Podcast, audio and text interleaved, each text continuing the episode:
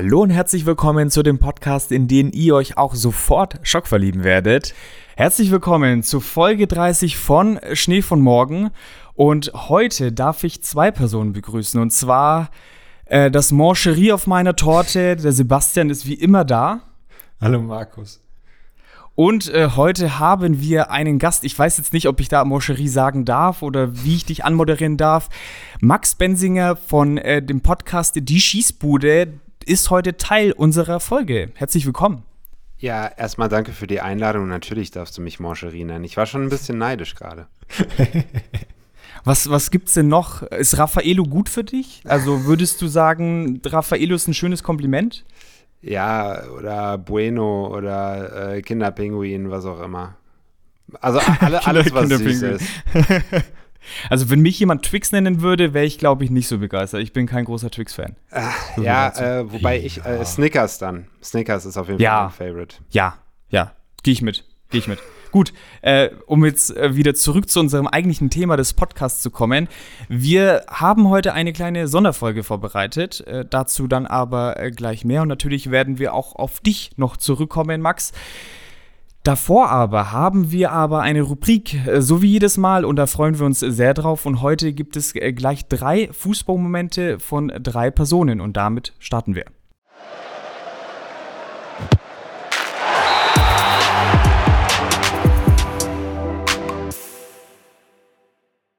Ja, Markus, du hast es ja schon schön angekündigt. Heute picke, packe, volle Sendung quasi. Ähm, ich versuche mich auch wieder kurz zu halten beim Fußballmoment. Ich habe so ein bisschen hin und her überlegt. Mir ist irgendwie nichts so richtig Passendes zuerst eingefallen, weil rein gefühlsmäßig irgendwie gerade im Weltfußball irgendwie gar nicht so viel passiert, außer in München. Und ich irgendwie keinen Bock hatte, schon wieder negativ über die Bayern sprechen zu müssen. Also habe ich gedacht, was passiert in der Bundesliga noch so und bin dann im Abstiegskampf gelandet. Und genauer gesagt bei Hertha BSC Berlin. Die haben ja jetzt auch vor kurzem den Trainer gewechselt. Ist wieder mal Paul Dada, ist tatsächlich erst die dritte Amtszeit. Irgendwie fühlt sich das eher so nach Nummer 5 an, finde ich. Ähm, wenn Hertha, wenn Hertha so eine Serie wäre, dann wäre das Staffelfinale immer mit Paul Dada, der dann so aus dem Nichts zurückkommt, so die alte Liebe. Und man ist da so gerade am, am Traualtar, wobei bei der Hertha passt das jetzt gerade nicht so mit Traualtar. Und dann kommt auf einmal aus dem Nichts Paul Dada. Ja, so ein bisschen. So ein bisschen hm. ist es Wedding Crasher, so. okay. Ja. So ein Ja. bisschen. So ein bisschen. Der, der am Ende immer irgendwie alles wieder richten muss. So alles geht den Bach runter, die ganze Staffel über. Und am Ende kommt Paul Dardai und muss dann die Kohlen wieder aus dem Feuer holen. Ja, wobei ich dieses Mal nicht glaube, dass es ein Happy End geben wird. Nach dem äh, Spiel am Wochenende gegen Bremen schaut es auf jeden Fall mal nicht so aus. Und man kann auch so ein bisschen sagen, ähm, ja, es ist schon auch so ein bisschen die Art von Paul Dardai, aber vielleicht liegen auch die Nerven ein bisschen blank, wie man jetzt die Woche im Training gemerkt hat, weil ähm, Ivan Sunic so begrüßt wurde mit den Worten, was denkst du hier, geweckt, tschüss, verpiss dich. Und er durfte dann auch direkt wieder zurück in die Kabine. Ähm, normalerweise sind es so die Worte, mit denen ich den Markus immer begrüße, wenn wir uns äh, wiedersehen. Aber Ja, äh, danke. so auf dem Fußballplatz hört man die jetzt im Normalfall, sage ich mal, nicht so oft, gerade nicht vom Trainer gegenüber einem Spieler. Aber zeigt schon, welche Stunde es da in Berlin mal wieder geschlagen hat, muss man ja sagen. Ist ja eben nicht das erste Mal, äh, dass es da so schlecht aussieht. Und wie du schon sagst, dieses Mal ah, schaut schon arg schlecht aus. Ich habe ja bei unserem kleinen Tippspiel, was wir auf Instagram immer machen, mich hinreißen lassen, dass ich auf äh, Berlin getippt habe am Wochenende, weil ich gedacht habe, der Trainereffekt mit Dadai kommt. Aber war dann äh, nicht so erfolgreich. Ja, der hat Glück gehabt, dass aktuell Felix Magath nicht der Trainer ist, weil der hätte dieselben Worte verwendet, hätte dann aber so eine Tennisballmaschine, gefüllt aber mit Medizinbällen wahrscheinlich auf ihn abgeschossen. Ja, wahrscheinlich. Also- wahrscheinlich. Aber ja, äh, deswegen, ich habe mich mal für Berlin entschieden und lass die Sache in München mal raus, zumindest für diese Folge. Jetzt kann man einmal, du als Bayern-Fan, jetzt kann man einmal oder jetzt wochenlang mal schlecht über die Münchner reden und dann ja, aber lässt es deswegen mache ich das ja nicht. Der Rest kann Ah. es ja machen, dann muss ich das ja nicht auch noch machen. Da habe ich meine Chance dann vertan, leider, glaube Ja. ich. Aber ich will noch nicht vorweggreifen. Max, ähm, ich bin sehr gespannt. Ich bin, glaube ich, das ist so der Part, den ich am spannendsten fast finde. Was hast du uns mitgebracht? Ja, ihr habt mir im Prinzip schon das perfekte Intro gemacht. Ich habe die Bayern mitgebracht tatsächlich. Also Sehr geil. Dann war es ja noch besser, dass ich es nicht genommen habe. Also verpiss dich äh, war auch kurz äh, in, der, in der Auswahl, ähm, aber ich habe, äh, sagen wir mal, angelehnt an die Schießbude ähm, ein Spiel, was wir dort spielen, das heißt Edeljoker, mhm. ähm, habe ich mal so ein bisschen äh, umstrukturiert und habe äh, für euch eine Top 5 ähm, mit den ähm, ja, wie soll ich sagen, äh, mit den größten Ratlos-Momenten des Bundesligaspieltags nur beim FC Bayern. Und ähm, ich gebe euch mal den Tipp, ähm, jeden dieser Momente könnte man auch bildlich irgendwie einfangen äh, neben der Headline. Und äh, ihr dürft gerne mal kurz raten, welche Top 5 ausschließlich FC Bayern das aktuell wären, nur vom Spieltag jetzt gegen Mainz. Mhm. Ihr dürft loslegen. Also da zählt alles rein, sowohl als, äh, auf als auch neben dem Platz. Denkt frei. Ähm, alles, was, äh, sagen wir mal, in den Zeitungen und Online-Portalen auch irgendwie thematisiert wurde, ähm, zählt da mit rein. Es darf, es, ist, es sind Sachen auf dem Platz, die da passiert sind. Es sind aber auch Sachen, die neben dem Platz passiert sind und ähm, sagen wir mal auch eine inhaltliche, taktisch-inhaltliche Sache. So. Mehr kann ich jetzt auch nicht mehr helfen. Ja, was mir, was mir jetzt ganz spontan einfällt, weil ich das vorhin nochmal auf der äh, Suche nach dem genauen Dada-Zitat im Kicker gelesen habe, war das, äh, jetzt wollte ich schon fast Nagelsmann sagen, äh, Tuchel jetzt auch nicht mal mehr Halt vor Kimmich macht und äh, den ausgewechselt hat, was jetzt also gefühlt nie vorkommt. Und das irgendwie auch so ein Thema war, dass er alles hinterfragt und selbst Joshua Kimmich nicht mehr durchspielen darf. Das ist tatsächlich, ich würde sagen, ein halber Punkt. Ähm, das ist äh, der fünfte Platz bei mir. Ähm, die Doppel-6-Thematik Kimmich-Goretzka. Ah. Ja. Ähm, weil das meiner Meinung nach, also ich muss tatsächlich dazugeben, ich bin auch Bayern-Fan, ich komme aus München halt ursprünglich. Mhm meiner Meinung nach hat Kimmich Goretzka noch nie richtig funktioniert. Ähm, außer in Spielen, wo wirklich äh, 75 Prozent Ballbesitz äh, sind und äh, Goretzka, ähm, sagen wir mal, in Topform dann halt auch äh, viel Torgefahr ausstrahlt. Äh, aber wenn du einen Gegner hast, wo es wirklich drauf ankam, war das halt oft ein Schwachpunkt eher. Deswegen ist das auf jeden Fall Top 5 für mich, also fünfter Platz. Halber Punkt schon mal. Okay. Ähm, ich komme mal, wie es mir ähnlich ist, mit Abteilung lustig um die Ecke und äh, würde sagen, dass äh, Upamecano mit Harry Maguire äh, verglichen worden ist von einem Fußballkommentator. Ja, aber das war das City-Spiel. Das war nicht vom, das war nicht am Wochenende, ja. Ah, scheiße. Das war gegen City. Ach so, ja. nur Wochenende. Ja, nur äh, Wochenende. Was, ah. was, noch war, ich glaube, Oliver Kahn wurde vorständig vom Aufsichtsrat und hat sich quasi für die aktuelle Situation entschuldigt. Ich gebe euch wieder einen halben Punkt. ähm, also es ist das Bild von der Tribüne mit Brazzo ja, und Kahn. Ja. ja. Ähm, und eben der äh, damit gemeinten Thematik, äh, dass jetzt auch das operative Management äh, wirklich in Frage steht und äh, der Kicker ja auch darüber berichtet hat, dass äh, vor allem äh, Brazzo jetzt im, im Kreuzverhör oder im Kreuzfeuer steht und glaube ich, Kahn gar nicht äh, die Mittel hätte, ihn zu feuern, sondern äh, das sozusagen der Vorstand irgendwie macht. Und ähm, ja, also es brennt Lichterloh auch im operativen Management. War bei mir Platz 4. Wir arbeiten uns. Ja, ich wollte gerade sagen. Dann äh, gehe ich, ich vermute, das wird Platz 2 oder Platz 1 sein mit Jan Sommer und die Thematik um seine mhm. Position. Der erste volle Punkt, Platz 2. Mhm. Äh, wieder Fehler gemacht, wieder unsicher. Ähm, mhm. Meiner Meinung nach bodenlose ähm, Auftritte. Äh, natürlich kann er nicht irgendwie alleine was äh, für die Misere, aber ähm, so wie ihn manche da in Schutz nehmen, finde ich auch wild, äh, gerade angesichts der Ablöse, äh, die Bayern auch bezahlt hat. Ähm, das ist halt gar nicht so wenig. Also wenn ich mich richtig erinnere, waren es 10 Millionen. Und ähm, da haben dann am Anfang ja auch schon welche gesagt, ja, vielleicht löst er Manuel Neuer ab. Das sehe ich nicht, also bei Weitem nicht.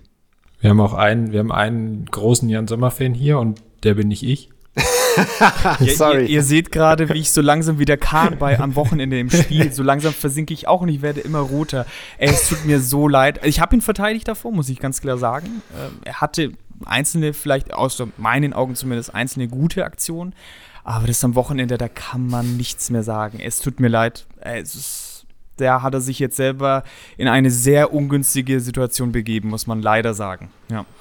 Ja, also wie gesagt, ne, es ist ja immer ein kollektives Versagen äh, und dementsprechend leidet halt auch seine Leistung drunter, aber er ist natürlich schon irgendwie auch Sinnbild dafür, äh, wie da so Verunsicherung äh, im, im, Defensivverhalten äh, plötzlich auch eine Riesenrolle spielt und äh, ja, ist ja jetzt nicht mal nur äh, konteranfällig wie unter Nagelsmann, sondern ähm, jetzt ist es halt deutlich mehr als das so.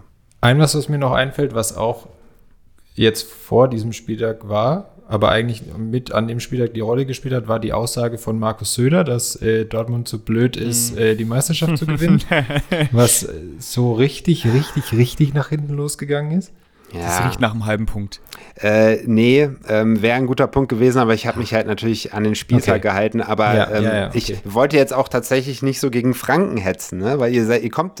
ja, Franken, stimmt. Ne? aber nee, du, äh, das passt schon. Das nee, also das Fall fand ich auch eine, eine bodenlose äh, Sache, muss ich sagen. Also sowas macht man nicht. Als Politiker hast du sowieso, ähm, sagen wir mal, ist das auch immer eine Frage der Pietät. Und äh, für jemanden, der eigentlich mal Kanzler von der ganzen Nation werden wollte, ähm, gehört sich dann vielleicht auch, ähm, sagen wir mal, so diesen Fan-Talk zu lassen, sagen wir mal. ein bisschen äh, objektiver ja. zu sein. Ja. Nee, das war kein Punkt.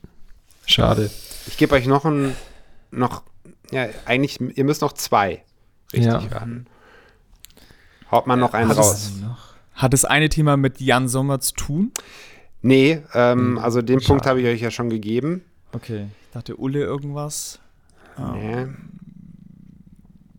Ich gebe euch mal einen Tipp. Ähm, ah. Das eine, also es sind beide Sachen, die auf dem Feld passiert sind. Das eine war auf dem Feld und das andere war sozusagen an der Seitenlinie. Jetzt wird schwer, ich würde noch irgendwas mit Manet sagen, vielleicht. Seine Leistung, dass er jetzt getroffen mhm. hat, nachdem er so lange nicht getroffen hat. Nee, ausgerechnet, äh, dieses Mal ist es nicht Manet. Äh, die Verletzung von Davis Saison aus. Okay, ja. Äh, das ist äh, auch sehr, sehr bitter, auch wenn er nicht, äh, sagen wir mal, die ganze Zeit Startelf gespielt hat. Aber äh, jetzt kommen halt auch noch die Verletzungen dazu. Ja. Und äh, um das mal abzukürzen, auf Platz 1 mit weitem Abstand äh, das Fields-Interview von ratlos Thomas Tuchel, ähm, der sich im Prinzip selber eingestanden hat, ähm, er hat keine Erklärung dafür, äh, was da in der zweiten Halbzeit schon wieder passiert ist und er ein ganz klares Muster ähm, erkennt, eben eine gute erste Halbzeit und dann immer dieser Einbruch, hat er ja auch recht. Aber es ist natürlich auch schon ein krasses Eingeständnis, wenn man äh, dann auch vor laufender Kamera sagt, ich habe keine Ahnung. Also alle konsterniert und äh, ja, das war für mich äh, mit weitem Abstand der größte Ratlos-Moment auf jeden Fall. Ja, kann ich verstehen, kann ich verstehen. Aus deiner Sicht heraus würdest du jetzt sagen, dass dir dann jemand jetzt zum Beispiel in der Situation von Thomas Tuchel lieber ist, wenn er dann denselben Satz wie die Wochen zuvor dann runterrattert? Oder ist es dir lieber, wenn er in dem Moment augenscheinlich wahrscheinlich ehrlich ist und sagt, hey, ich weiß es nicht? Ja, also ich bin schon ein Fan eher davon, wenn jemand auch ehrlich ist vor der Kamera. Ähm, erfrischend ehrlich. Das äh, ist ja sowieso selten genug. Ähm, ich glaube nur, äh, vielleicht liegt es auch einfach an der Formulierung, wie er es gesagt hat. Man hätte es, glaube ich, auch anders sagen können. Ähm, es ist halt jetzt einfach für mich Symbolbild oder Symbolaussage äh, für eine Phase des FC Bayern, die ich seit vielen, vielen Jahren so nicht miterlebt habe. Also mhm äh, dieser kollektive Zusammenbruch äh, auf Platz und neben dem Platz, das ist schon heftig. Also ja, da ist ich auch. einiges im Magen.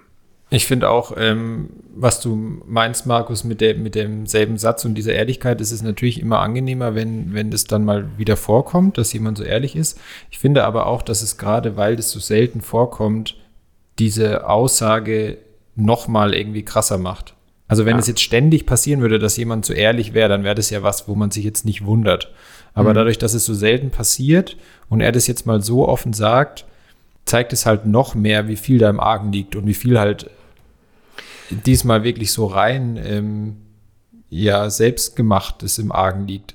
Also ich, ich, kann, ich kann mich auch nicht erinnern, dass ich so schon mal, dass es so krass war, dass sie, wo eigentlich alles, ja, sagen wir mal, es war jetzt inkonstant, aber es war jetzt ja keine Ahnung, es war jetzt nicht so wie da am Anfang mal unter Kovac, wo sie dann so viel aufholen mussten, wo es eher am Anfang der Saison nicht so lief oder sonst, keine Ahnung, wenn man ganz weit zurückgeht zur Saison 10, 11 und 11, 12, da lief es eher über die ganze Saison dann hinweg immer mal nicht so, aber so wie es aktuell ist, finde ich auch, also kann ich mich auch nicht daran erinnern, dass das, wann es das letzte Mal so gewesen sein soll. Wisst ihr, was ich mir gewünscht hätte von ihm? Und äh, was er, womit er, glaube ich, auch gewonnen hätte, mehr zumindest, ähm, mit Wut, äh, mit äh, einfach zu mhm. zeigen, mhm. dass er extrem enttäuscht ist und wütend, ähm, wie die Mannschaft auftritt. Ähm, mhm. Emotionen als Stichwort mal. Ähm, weil diese, dieser Satz, äh, ich habe mich schockverliebt, den ihr ja auch als äh, Intro mhm. äh, genommen habt, ja, das ist ja äh, eigentlich auch irgendwie an Lächerlichkeit nicht zu überbieten, auch wenn ich weiß, was er damit gemeint hat. Ja. Aber es ist halt eigentlich komplett fehl am Platz gewesen und das steht natürlich auch irgendwie immer konträr zu dem, was dann jetzt in den nachfolgenden Spielen noch alles passiert ist. Und da hätte ich mir lieber mal Wut gewünscht, weil diese Mannschaft wirkt so emotionslos und so leer. Mhm. Und dann hätte ich lieber vom Coach mir das gewünscht. Ähm, so ein José Mourinho oder sowas macht das zum Beispiel oft sehr, sehr gut. Das ja. äh, muss man echt sagen. Also der weiß genau, wann er auch mal ähm, öffentlich die eigenen Spieler kritisieren kann, ohne ähm, die Kabine zu verlieren oder ähm, äh, den Respekt äh, seiner Mannschaft zu verlieren. Ne? Das ist ja auch immer äh, diesen Spagat, den du als Trainer hinbekommen musst. Voll, ja, da hast du vollkommen recht, finde ich auch. Das wäre, das wäre so, diese Ratlosigkeit ist ja dann auch so ein bisschen so mit dieser Wut hätte er ausdrücken können, er weiß eigentlich, dass es halt besser geht und, und auch so ein bisschen, dass es halt nur mal wieder besser laufen muss. Aber diese Ratlosigkeit ist halt schon so, so, keine Ahnung, ich habe jetzt irgendwie schon mehr oder weniger alles probiert, was mir einfällt. Und mit dieser einen Ausnahme gegen Dortmund, und vielleicht kann man da das Zitat vom Söder so umändern, dass die Dortmunder nicht zu blöd sind, Meister zu werden, sondern nur zu blöd sind, um mal in München zu gewinnen. Ähm, in diesem einen Spiel hat es ja mal funktioniert aber halt nur in diesem einen Spiel. Und danach war halt in keinem Spiel wieder so viel drin. Natürlich waren da auch so Sachen wie das Ding vom Kobel mit dabei, was das Spiel natürlich wahrscheinlich früh mitentscheidet. Aber ja, danach, keine Ahnung, es wirkt nie so, du, es ist, war noch kein Spiel dabei, wo du dir denkst, sie haben es jetzt mal so im Griff, dass du keine Angst haben musst, ähm, dass nicht doch noch was passiert. Und auch das hat das Wochenende ja auch wieder gezeigt. Also selbst in Dortmund war es ja in der zweiten Halbzeit so, dass sie ähm, ja. plötzlich hat man das Gefühl gehabt, oh, jetzt könnte es vielleicht doch nochmal kippen. Und da war halt die Führung hoch genug, dass ähm, ja. und die, die Mannschaft von Dortmund wahrscheinlich auch so demoralisiert aufgrund der ersten Halbzeit, dass da halt nichts mehr passiert ist. Ja, um es aus der Sicht eines Nicht-Bayern-Fans, der sich hier gegen zwei Bayern-Fans durchsetzen muss, zu sagen, ich glaube, die größte Emotion, die Bayern in den letzten Spielen auf dem Platz gezeigt äh, hat, war letztendlich, als sie den Elfmeterpunkt äh, zusammen malträtiert haben. Das äh, war, glaube ich, so äh, mit die größte Reaktion, natürlich ja. übertrieben formuliert. Ähm, ja, aber okay. auch zum, vom besten Spieler, muss man tatsächlich sagen, äh, lange Zeit von Benji Pavard. Das stimmt, mhm. ja. So, äh, kommen wir zu meinem oder zu meinem Fußballmoment, dem letzten Fußballmoment äh, in dieser Riege für heute. Und äh, ich wollte euch mal fragen, ob ihr was schon bestimmt von der Kings League äh, gehört habt, von äh, Gérard Piquet. Hm, ähm, ja, ja. Ich fand es eigentlich ein sehr interessantes Thema. Also äh, für alle ZuhörerInnen, die nicht wissen, was die Kings League ist. Es ist äh, eine ja, selbsternannte Liga in Spanien, äh, wo sieben gegen sieben SpielerInnen antreten. In einem Tournament von, glaube ich, zwölf Mannschaften, die dann in Spanien kicken. Und äh, Gerard Piquet ist da der Mitbegründer des Ganzen. Dort werden zweimal 20 Minuten auf einem verkleinerten Feld gespielt. Also es geht deutlich schneller zur Sache, das Ganze. Und äh, das Ganze mit einem besonderen Kniff, weil man äh, so Special Cards äh, davor zieht. Also man kann sich das so, also ich habe so ein bisschen FIFA Street Vibes bekommen, obwohl der Vergleich nicht so ganz stimmt. Aber es war dann so, dass es sind ambitionierte Amateurkicker dabei, als auch Ex-Profis. Also Sergio Aguero ist dabei, Ronaldinho hat mal ein Spiel mitgemacht. Und äh, die Mannschaft von äh, Sergio Aguero hat verloren, nachdem die andere Mannschaft eine Karte gezückt hat, die sie davor gezogen haben. Und es war dann einfach ein random in Elfmeter. Und äh, die haben dann den Elfmeter reingemacht und die Mannschaft von Aguero hat dann daraufhin verloren. Das Ganze ist ziemlich beliebt bei der jungen Zielgruppe, ähm, gerade weil jede Mannschaft einen Präse Präsidenten hat und äh, dieser Präsident ist meistens ein bekannter Streamer ähm, aus Spanien und dementsprechend erreichen sie natürlich brutal die junge Zielgruppe, was sehr gut ankommt. Meine Gedanken waren, dass ich es eigentlich ganz cool finde, dass man da heutzutage noch so einen Dreh findet, wie man es interessanter gestalten kann. Wobei ich schon auch sagen muss, dass da mit den Karten finde ich ein bisschen Quatsch. Und was ich aber sehr interessant fand, das war so eine Side-Story in dem Ganzen. Ähm, wie gesagt, äh, Gérard Piquet, äh, Mitgründer des Ganzen. Und der hat sich ja, wenn man so ein bisschen Boulevard verfolgt, äh, sich dem letzten Jahr von Shakira getrennt. Und die hat ihn dann in einem Song thematisiert und hat dann äh, gemeint, ja, er ist keine Rolex, sondern eine Casio. Und Casio hat sich dann aber gedacht, gut, den Kniff nehmen wir auf und sponsern äh, die Kings League.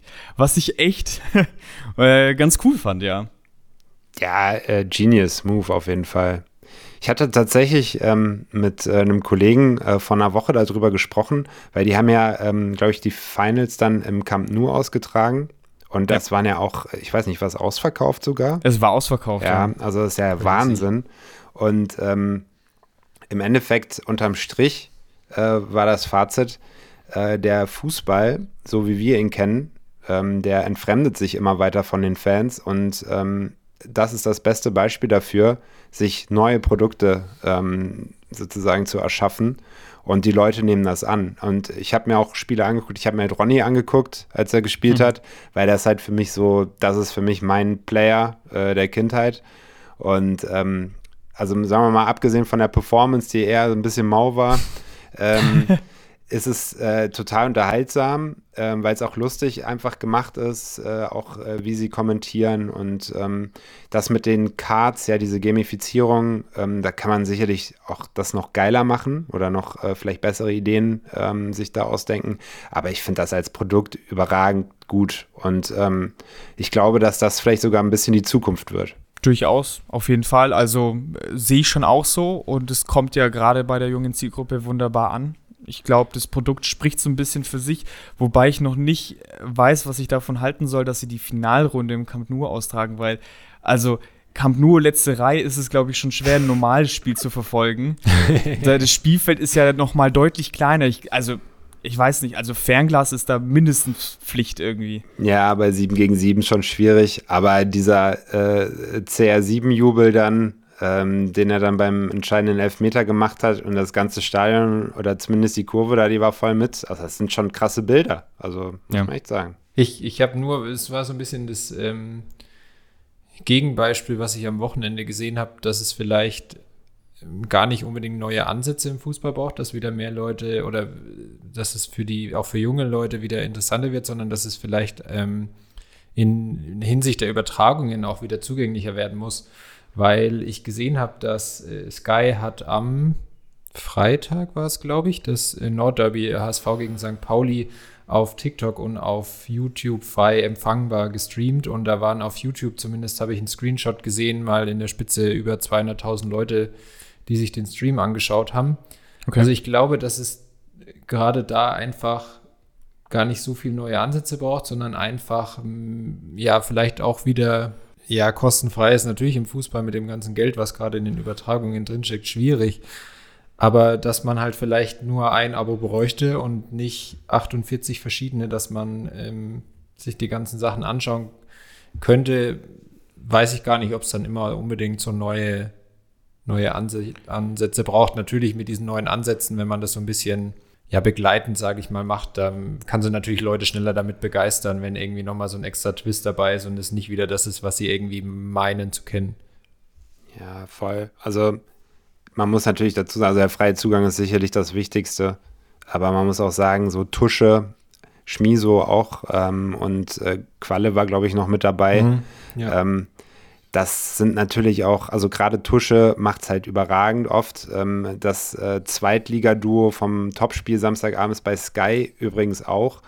Ähm, also ich gucke mir tatsächlich sehr gerne zweite Liga an, äh, zumindest diese Abendspiele, weil mir die Kommentatoren da auch einfach, die machen mir Laune. Und ich glaube, ja, ich auch. auch. da liegt so ein bisschen da dran. Ne? Also dass man einfach das Produkt einfach auch darüber wieder ein bisschen besser macht. Und das äh, verliert halt irgendwie gerade alles so ein bisschen. Das ist alles sehr clean. So, geht's, äh, so ge ähm, geht's unseren Zuhörern eigentlich aus. Sie hören sich einen sehr schlechten Podcast an, aber finden uns eigentlich ganz sympathisch. ja, die finden euch einfach nur gut aussehen, sonst nichts. Ja, deswegen hören sie uns auch nur zu.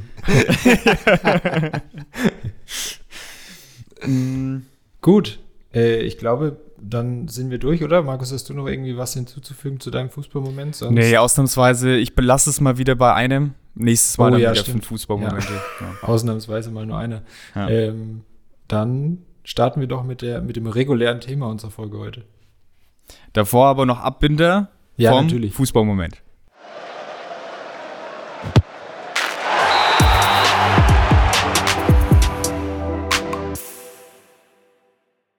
Heute dann quasi doppelte Sonderfolge, also nicht nur, dass wir einen Gast an unserer Seite haben, sondern auch, dass wir heute nicht nur über einen Spieler und ein extra Thema, wie ihr es sonst gewohnt seid, sprechen, sondern wir starten quasi direkt mit dem ja allumfassenden Thema. Ähm, vielleicht erstmal ganz allgemein dazu. Wir sprechen heute über einen Verein, also mal was Neues. Ich glaube, das hatten wir bisher so noch nicht. Und zwar geht es um äh, Royal Muscron. Ähm, je nachdem, wie man es nimmt, man kann hier eigentlich drei verschiedene Daten anführen, wann die jetzt gegründet wurden. Der erste äh, Verein in Muscron wurde damals schon 1921 gegründet. Äh, da gab es dann aber mal einen Zusammenschluss 1964 zwischen dem ARA Muscronais und Stade Muscron. Und dieser äh, daraus gegründete Verein ist dann aber ähm, 2009 insolvent gegangen, also war zahlungsunfähig und wurde deswegen aus der belgischen Liga ausgeschlossen, vom belgischen Verband gesperrt. Und dann wurde 2010 wieder ein Zusammenschluss zwischen dem äh, RRC Perrovels und eben Royal Excel Muscron zu dem Verein, den es jetzt zwar heute auch schon wieder nicht mehr gibt, weil die auch wieder zahlungsunfähig waren.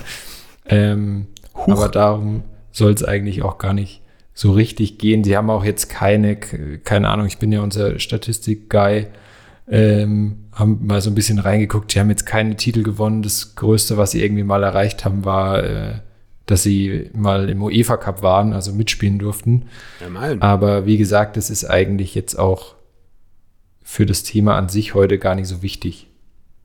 Ja, ich kann schon mal vorweggreifen, so ein bisschen zu der Geschichte von dem Verein dass äh, zum einen hast du nicht den kompletten Namen des Vereins gesagt, sie heißen nämlich Royal Excel Muscron. Dann wollte ich gleich nochmal fragen, wie, wie lange du Französisch äh, slash Belgisch äh, in der Schule hattest. Das, das klang sehr gut. ja. Sechs, aber ich, zehnte Klasse. ähm, ich habe das große Latinum, so viel dazu, aber das hilft mir jetzt gerade wenig. Ja, ja. Auf jeden Fall kann ich schon mal verraten, äh, dass äh, dieser Verein ungefähr so sympathisch ist wie das Programm, das sie im Namen tragen. Und zwar Excel, ja. Zumindest, wenn es nach mir geht, um jetzt mal so einen Sparwitz noch rauszuhauen, ja. Super. Und äh, da ich schon merke, dass es nicht sehr viel Gelächter gibt über diesen Witz, würde ich einfach sagen, äh, Statistik-Guy, fahr fort. Wie gesagt, so, zu Moskau gibt es eigentlich jetzt so, zu dem Verein an sich eigentlich gar nicht äh, so viel zu sagen, sondern es geht mir darum, so da bekommen wir auch wieder diesen Twist quasi hin, wenn ihr euch jetzt fragt, hey, warum äh, sprechen wir jetzt über einen Verein und nicht über ein Talent?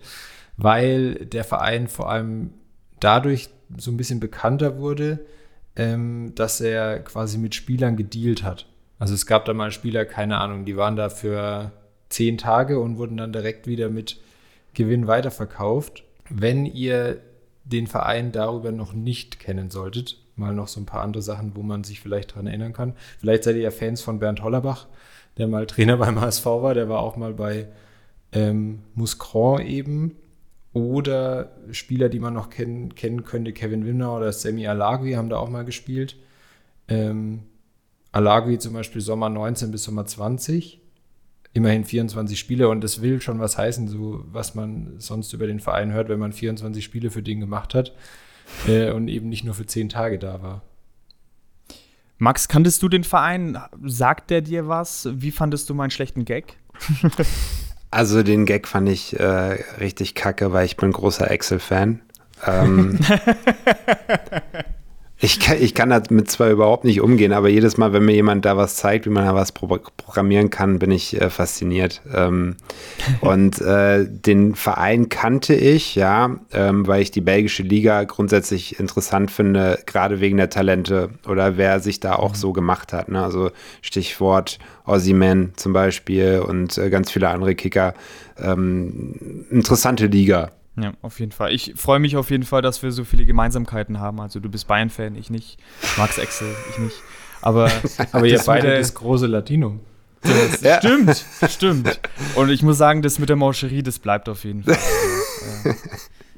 Äh, für, um auf Bernd Hollerbach nochmal zurückzukommen, für ihn war das auf jeden Fall damals eine sehr spannende Aufgabe, weil die Mannschaft auch einen kleinen Etat hat. Klar, Belgische Liga ist keine große Mannschaft und äh, die Mannschaft hatte umso mehr einen kleinen Etat. Also ich glaube, ohne es jetzt zu wissen, ich würde mal sagen, Standard Lüttich hat vielleicht einen ganz okayen äh, Etat, vielleicht Gent mittlerweile. Anderlecht. Oder Anderlecht natürlich, ja. äh, sowieso, als Serienmeister davor, vor der Zeit, wo dann mal äh, Gent ein bisschen besser äh, dran war. Schluss war aber dann für ihn, also für Bernd Hollerbach 2022, unter anderem aufgrund Lizenzproblemen im Club. Äh, Zitat daraus, äh, beide Parteien beschlossen, ihre Zusammenarbeit zu beenden, um die Verpflichtung des Clubs gegenüber der Lizenzkommission und dem CBAS, was auch immer, es könnte eine Funktion in Excel sein, im Rahmen des äh, Übergangshaushalts einhalten zu können. Das heißt, es gab da Ungereimtheiten, um es mal diplomatisch auszudrücken. Genau, und eine Person, die da vor allem im Mittelpunkt steht, ähm, war Pin, du hast ja sogar den richtigen Namen noch reingeschrieben, äh, Pinyas Zahavi, den man eigentlich eher unter Pini Zahavi kennt, also ein Spielerberater. Gibt aber vielleicht die meisten, würde ich jetzt mal behaupten, kennen ihn vor allem von einem Zitat äh, von Uli Hoeneß aus dem Doppelpass, was wir euch hier jetzt auch einmal kurz einblenden. Bei ähm, David Alaba hakt es ein bisschen. Wird es nicht mal Zeit, dass er nach Hause kommt an Tegernsee, dass ihr das klärt? Na, ich hatte mit ihm schon äh, vor einigen Wochen mal einen Kaffee trinken, aber bis jetzt sind wir zu keinem Ergebnis gekommen. Das Problem, wir wollen alle, dass David bei uns bleibt, weil er ein super Junge ist und ein super ähm, Spieler. Der Hansi Flick will ihn unbedingt bei uns behalten, aber er hat einen geldgierigen Piranha als Berater und, äh, und der, der Vater, den ich eigentlich sehr mag, der, mit dem ich immer super Gespräche hatte, der, der lässt sich von dem sehr beeinflussen. Ich hoffe, dass David am Ende derjenige ist, der es schafft, sich durchzusetzen, denn bei uns ist das, es geht wirklich nur um Geld und sonst gar nichts, denn er ist ja schon beim besten Verein der Welt, wo soll er noch hin? Äh, und ähm, am Ende muss er entscheiden. Ich bin der Meinung, er ist 29 Jahre alt und er sollte sich nicht von außen beeinflussen lassen, sondern selber. Und wir alle wünschen nichts sehnlicher, als dass er bleibt. Davon kennt man ihn, aber ich denke vor allen Dingen oder auch äh, als Berater von zahlreichen äh, Spielern, wodurch er sich natürlich diesen Spitznamen auch erarbeitet hat, würde ich sagen.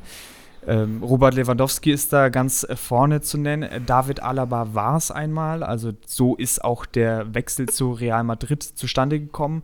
Und aktuell ist es noch zum Beispiel Wilfried Zaha oder Christopher Nkunku. Die zählen so zu seinen Kunden, kann man sagen. Und ein Markenzeichen ist schon, dass er gerne viel Geld verlangt, ob jetzt gerechtfertigt oder nicht. Das sei mal dahingestellt ich meine, ich werde wahrscheinlich nie bis zu diesem Schritt kommen, dass man, glaube ich, mal so viel Geld verlangen kann, denn er verlangt schon mal ein Handgeld einfach von 20 Millionen Euro, was natürlich absolut Wahnsinn ist. Also ich habe da äh, auch einen Vergleich von 2016 von allen Bundesliga-Clubs, ähm, wie viel sie übers gesamte Jahr hinweg an Berater abdrücken mussten. Das ist äh, tatsächlich aus äh, einem Eintracht Frankfurt Forum, äh, SGE Forever. Würde ich jetzt so nicht unterschreiben, aber ja. Und witzigerweise ist auf Platz 1 nicht der FC Bayern. 2016 zumindest. Äh, die haben äh, 16 Millionen, also 16,5 Millionen äh, zahlen müssen an äh, Berater. Wollt, wollt ihr kurz einen Tipp abgeben, wer so auf Platz 1 ist von den Gerat, äh, Beratergehältern? Ähm, also jetzt von Vereinsseite aus. Ja. Ähm, Manchester United war äh, zumindest. Nur Bundesliga? Ah, nur Bundesliga. Ähm, Borussia Dortmund. Hm. Jetzt auch, aber damit ich was anderes sage, ähm, vielleicht, keine Ahnung, VfL Wolfsburg, die haben doch immer mal, dass sie noch so jemanden, so einen Alster ja. holen. Nee, es, äh, also ist dann vielleicht auch ein Grund, warum diese Mannschaft da steht, äh, wo sie heute steht, Schalke 04. Ah, also über die okay. also über mehrere Jahre. Ach so. Da war es zumindest, also so wie ich es gesehen habe, 2016. Hm, ja. Ja, Kann gut. sein, dass ich mich da jetzt aber auch vertan habe, weil ich da mhm. jetzt nur kurz mal reingeluschert habe. Äh, die haben zumindest äh, 200.000 äh, Euro mehr zahlen müssen, ja. Also da ist einiges an, an, angekommen, aber weit weg zumindest von 20 Millionen auf einmal. Also um da so ein bisschen die Dimensionen äh, zu zeigen, ist halt nochmal eine ganz andere Hausnummer. Ja, um euch auch so ein bisschen näher zu bringen, wer die Person Pini Zahavi überhaupt ist. Äh, der gute Mann ist geboren 1943 in Ness-Ziona, das ist im heutigen Israel. Und er hat tatsächlich zunächst, das wusste ich auch nicht, habe ich jetzt auch erst in Vorbereitung auf die äh, Folge rausbekommen, hat ursprünglich eigentlich mal als Journalist gearbeitet im Fußball. Also gibt, äh, wenn wir schon bei Parallelen äh, von euch beiden Max? waren, gibt es quasi eine Parallele zu Max. ja. es, es gibt diese, also ich kann das nachher mal ausführen, äh, das gibt es ganz oft. Ach krass. Mhm. Oh, ich bin gespannt. Mhm. Ja. ja. Für dich kommt es in Frage, zweites Standbein? Nee, ich äh, bin ganz bewusst nie in die Agentenschiene gefahren, weil ich eben als, äh, sagen wir mal, PR-Berater oder äh, Feelgood-Mensch äh, für Fußballer äh, mal tätig war und dementsprechend auch immer mit Agenten zu tun hatte. Und ähm, äh, meine Mama wollte eigentlich immer, dass ich mal was Ordentliches lerne. Dann bin ich äh, Sportjournalist geworden. Das ist schon schlimm genug. Agent kann ich ja nicht antun. Äh, der Pini macht es schon seit Ende der 70er, dass er äh, dann Agent war quasi und mal so eine Reihe an Spielern, die er betreut hat. Ähm, Rio Ferdinand zum Beispiel, Ronaldinho hatten wir ja vorhin äh, bei der, bei der Kings League schon kurz. Dann so eine ganze Reihe, wo vielleicht, äh, ja, wo man aufmerksam wird, äh, mit welchem mhm. Verein er auch mhm. gern zusammengearbeitet hat, waren unter anderem Veron, Cech, Drogba, Essien, Ashley Cole, die alle mal in, äh, bei Chelsea gespielt haben. Äh, Carlos Tevez noch, äh, Mascherano noch, er war dann viel in England eben vor allem aktiv, hat da viele Spiele untergebracht und das war alles so bis 2009 und dann ja, hat er eigentlich gedacht, ihm reicht's und hat dann erstmal so ein bisschen Pause gemacht. Vielleicht ist diese Reihe rund um diese Chelsea-Spieler vielleicht schon ein kleiner Hinweis auf das Quiz, äh, was wir später mit dir, Max, vorhaben. Gott, ja. Da ja. kannst du dich schon mal mental darauf einstellen. Und jedenfalls vor dieser Pause noch im Jahr 2005 äh, vereinbarte Sahavi mit dem Geschäftsführer von Middlesbrough ein Honorar von 3,64 äh, Millionen Pfund Sterling. Es war im Jahre 2005, da habe ich nochmal ein Ausrufezeichen dahinter gesetzt das ist zu einer Zeit, wo ich sagen würde, da waren die Honorare noch nicht so hoch. Also er war da schon mit einer der ersten, die das da so mit äh, nach oben getrieben haben. Absoluter Wahnsinn. Also ja, wenn es in jedem Beruf so einfach gehen würde, also wahrscheinlich war es nicht einfach, das ist natürlich Quatsch, aber diese Entwicklung ist schon beachtlich. Er ist im Prinzip alles, was man am Fußball als, äh, sagen wir mal, normaler Fan hasst, dafür steht Sahavi. Und ähm, ja. ich denke, ihr geht da wahrscheinlich auch noch gleich drauf ein, was, was sonst noch in seinem Lebenslauf so passiert ist. Aber ähm, äh, Sahavi war immer jemand, der Grenzen verschiebt und ähm, ja, dementsprechend dieser, die, die Zahl, die du gerade eben genannt hast, die war halt damals unfassbar. Die war auch wirklich überdimensional. Ähm, das muss man halt auch immer, sagen wir mal, anhand der Inflationsrate und sowas sehen und in dem, wie eben Geld ähm, im, in dem Geschäft aktuell dann, äh, was das wert war. Und äh, das ist unfassbar. Der hat im Prinzip ganz viel dazu beigetragen, äh, was heute passiert und worüber wir uns äh, aufregen als Fans. Ja, absolut. Vor allem, das war ja nicht für einen wahnsinnigen Star, sondern wenn ich mich jetzt recht erinnere, ich habe es mir zwar nicht aufgeschrieben, aber es müsste für Jakubu gewesen sein, Ja. der ein absoluter Durchschnittsspieler gewesen ist. Vielleicht schlechterer Erstligaspieler und eher Durchschnittsspieler für die, für die zweite Liga in England, ja. Also. Er kam ja äh, aus der israelischen Liga, glaube ich. Und ähm, ich glaube, das war dann der erstmal der Transfer zu Portsmouth. Oder von Portsmouth zu Middlesbrough, glaube ich. Ne? Mhm, Genau, ich glaube. Aber war halt früher mal Maccabi-Spieler. Wobei man sagen muss, dass Maccabi damals noch besser war als heute, aber trotzdem ist es äh, natürlich völlig überdimensional. Ja. Und nach dem nach der kurzen Auszeit äh, von Sahavi hat er dann 2015 wieder so richtig losgelegt. Da dann äh, war er für Spieler wie Xavi, Neymar, Lewandowski und eben Alaba zuständig. Es war aber nicht das Einzige, wo er involviert war. Also wir hatten ja vorhin seine Nähe zum FC Chelsea schon mit den ganzen Spielern, der, er- die er da quasi hingebracht hat. Und es kam nicht von äh, ungefähr, weil er war auch darin involviert, äh, dass Roman Abramowitsch äh, damals den FC Chelsea gekauft hat. Also da hatte er auch schon seine, seine Finger mit im Spiel. Und ja, du hast es ja gerade schon, schon gut gesagt. Ich glaube, es ist wirklich so die, äh, Personifizierung von den Sachen, die halt im modernen Fußball irgendwie schiefgelaufen sind. Gerade, wir haben es ja vorhin gehört, dass Neymar mit dabei war, wo dann endgültig so Transfersummen gesprengt wurden, dass es halt nicht mehr schön und auch nicht mehr gesund für das Fußballgeschäft war. Und da gibt es halt so eine ganze Reihe. Ich meine, ist ja auch nicht, ähm, ist ja auch auffällig, dass er oft involviert ist, wenn Spieler sich zum Beispiel wegstreiken von ihren Vereinen. Was ist ja so auch, also gab es vielleicht früher mal ganz, ganz vereinzelt, aber gefühlt hat es dem Spieler dann mehr geschadet, als es ihm geholfen hat. Und mittlerweile hat sich das ja wirklich umgedreht. Also so nach dem Motto, er streikt sich dann halt weg und im nächsten Verein, der ihn unbedingt haben will, ist es dann aber auch schon wieder egal, wo der Spieler jetzt herkommt und was er quasi gemacht hat dafür, dass er jetzt den Verein wechseln konnte. Und das sind halt alles so Sachen, wo man ja, wo man sich so als Fußballfan, sage ich mal, der jetzt ja in dem Geschäft nur über, über sein Fan-Dasein oder höchstens noch wie wir jetzt über so einen kleinen Podcast drin ist, sich dann schon fragt, äh, was ein wo, oder warum diese Gier nach Geld, sage ich mal, dann herkommt, dass man dafür alles, für was der Fußball ja eigentlich ursprünglich mal stand, äh, dann mehr oder weniger mit Füßen tritt. Ähm, und dass das einem so komplett egal ist dann. Es ist immer ein guter Indikator, wenn Uli Hoeneß äh, jemanden direkt äh, ähm, beschimpft, dann weißt du immer, ähm, dass irgendwie der entweder auf Augenhöhe ist oder extrem gefährlich ist. Und äh, also wirklich, es passt halt perfekt äh, dazu, dass er sich darüber aufgeregt hat, weil er genau weiß, wie er Vereine unter Druck setzen kann.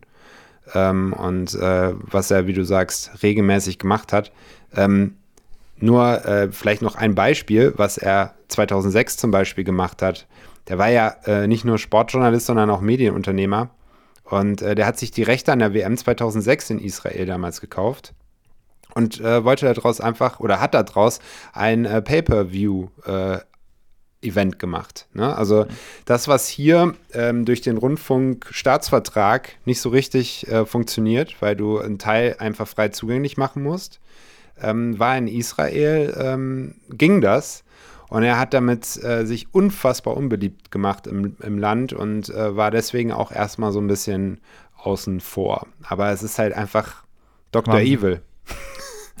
Voll, ja. Ich, ich stelle ihn mir jetzt auch gerade vor mit so einem ewig langen Sessel, der sich so langsam umdreht und hat so eine Katze auf seinem Schoß. Ja.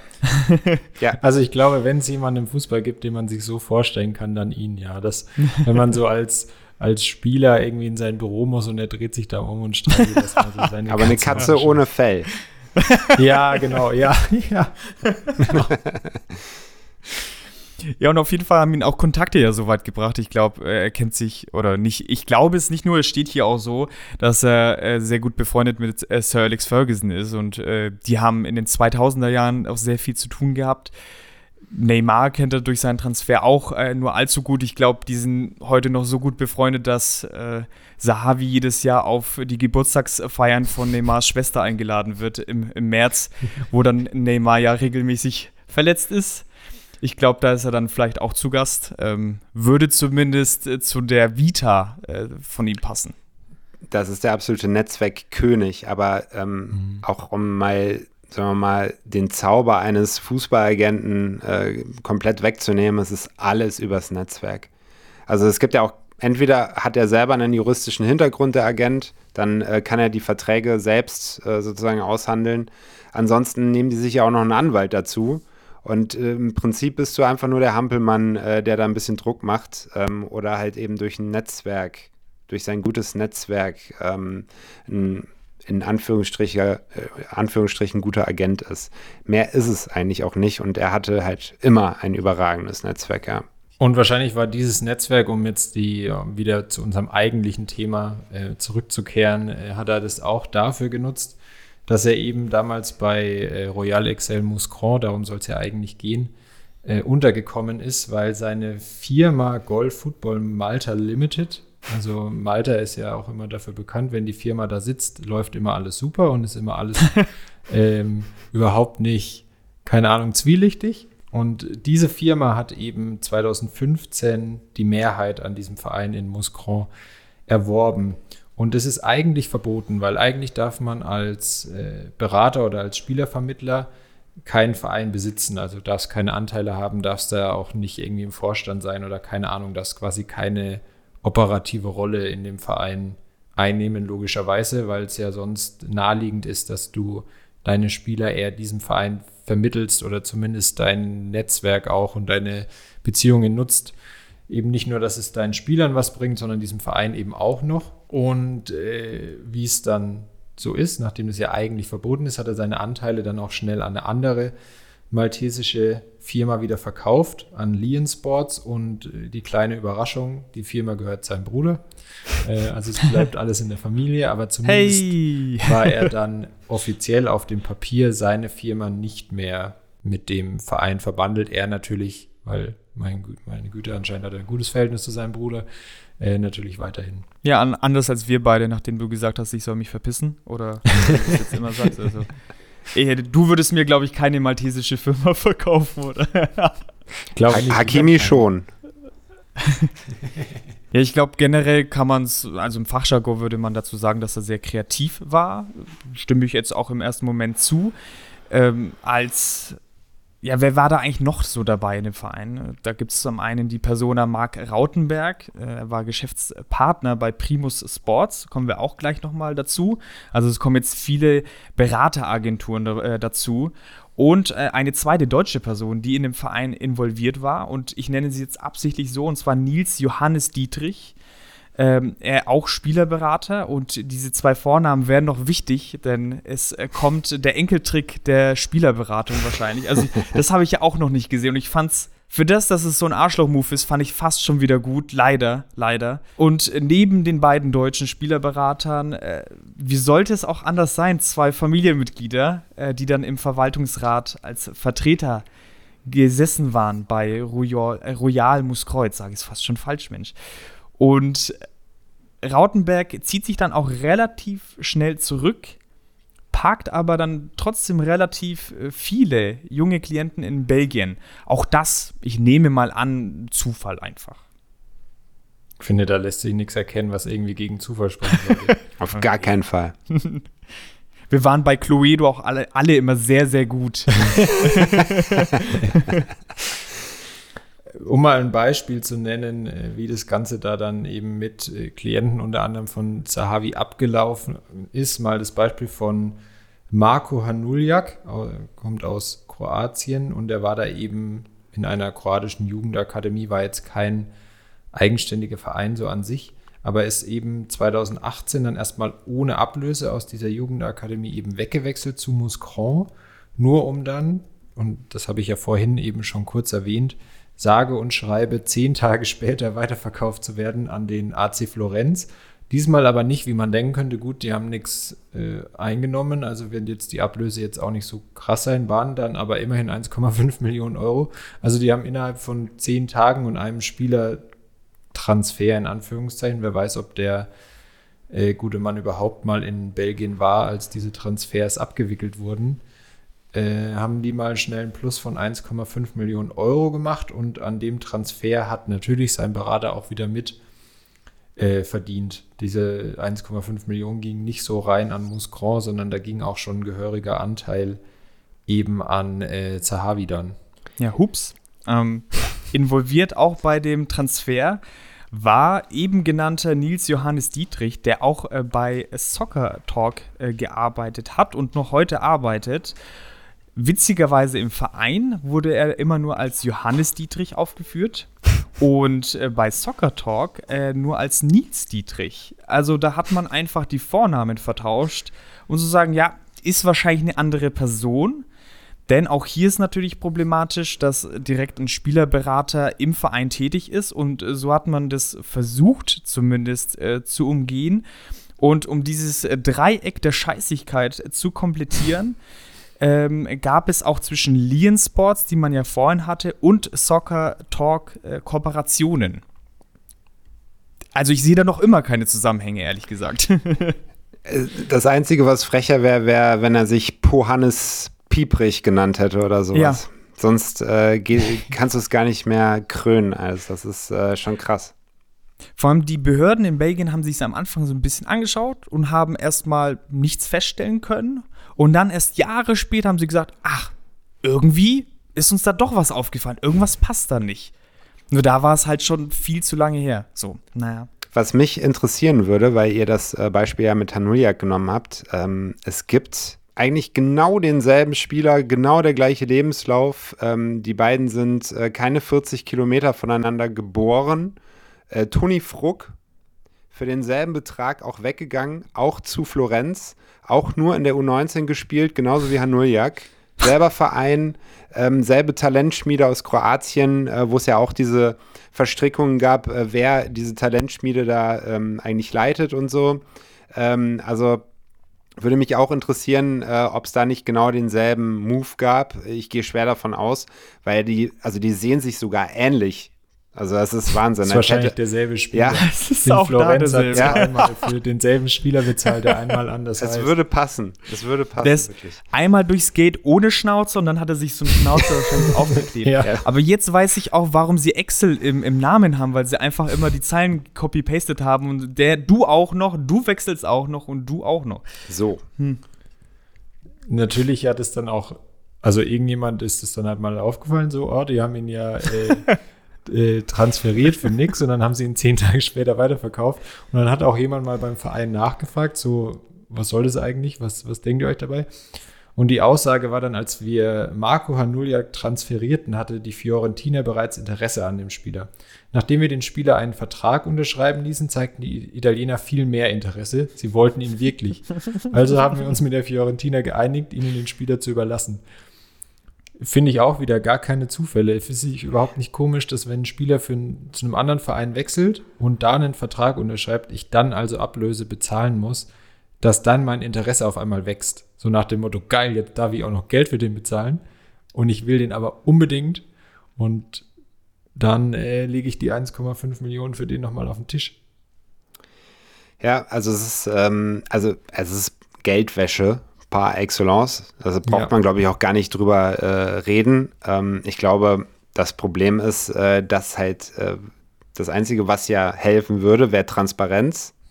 Und äh, wenn das Fußballgeschäft mit all seinen Stakeholdern, die da sind, also mal abgesehen von den Fans, wenn keiner von denen Transparenz möchte, das ist halt das Problem da dran, dann ja. wirst du nie irgendwas ändern können. Es gibt ja auch noch andere ähm, Möglichkeiten, Geld zu waschen oder eben auch ähm, bestimmte Kooperationen äh, zu machen, auch mit Jorge Mendes, da kann ich nachher noch was zu erzählen, mit Benfica Lissabon. Also ähm, das ist einfach krass und ich finde es halt auch wild, wenn man sich überlegt. Ich glaube, das Verfahren ist ja eingestellt worden oder die Untersuchung. Ich weiß gar nicht, ob es ein Verfahren war.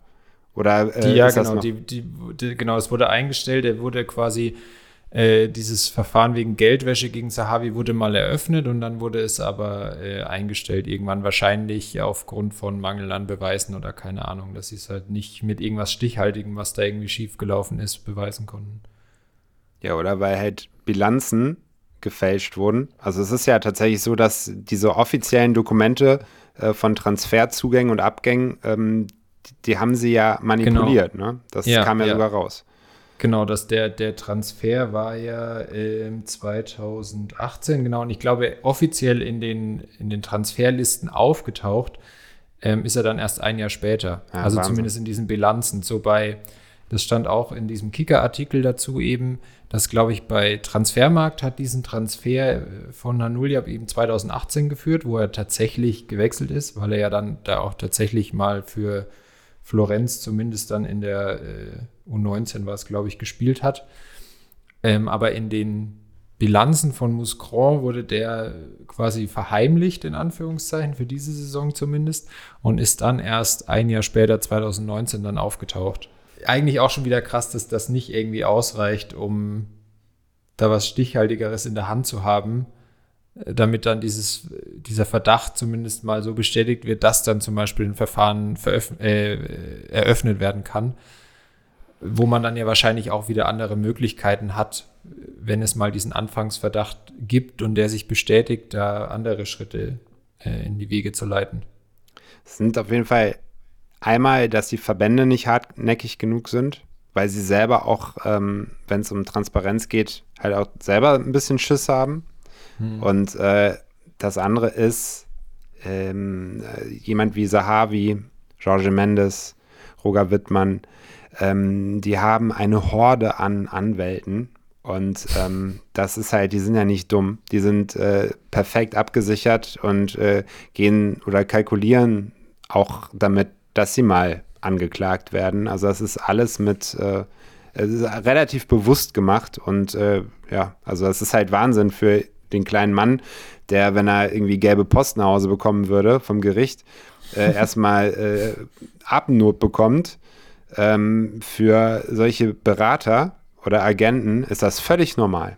Also es gibt auch äh, unzählige deutsche ähm, Berater, die schon, also die, für die ist es normal, dass sie Probleme mit der Justiz haben. Also nur mal so. Berufsrisiko.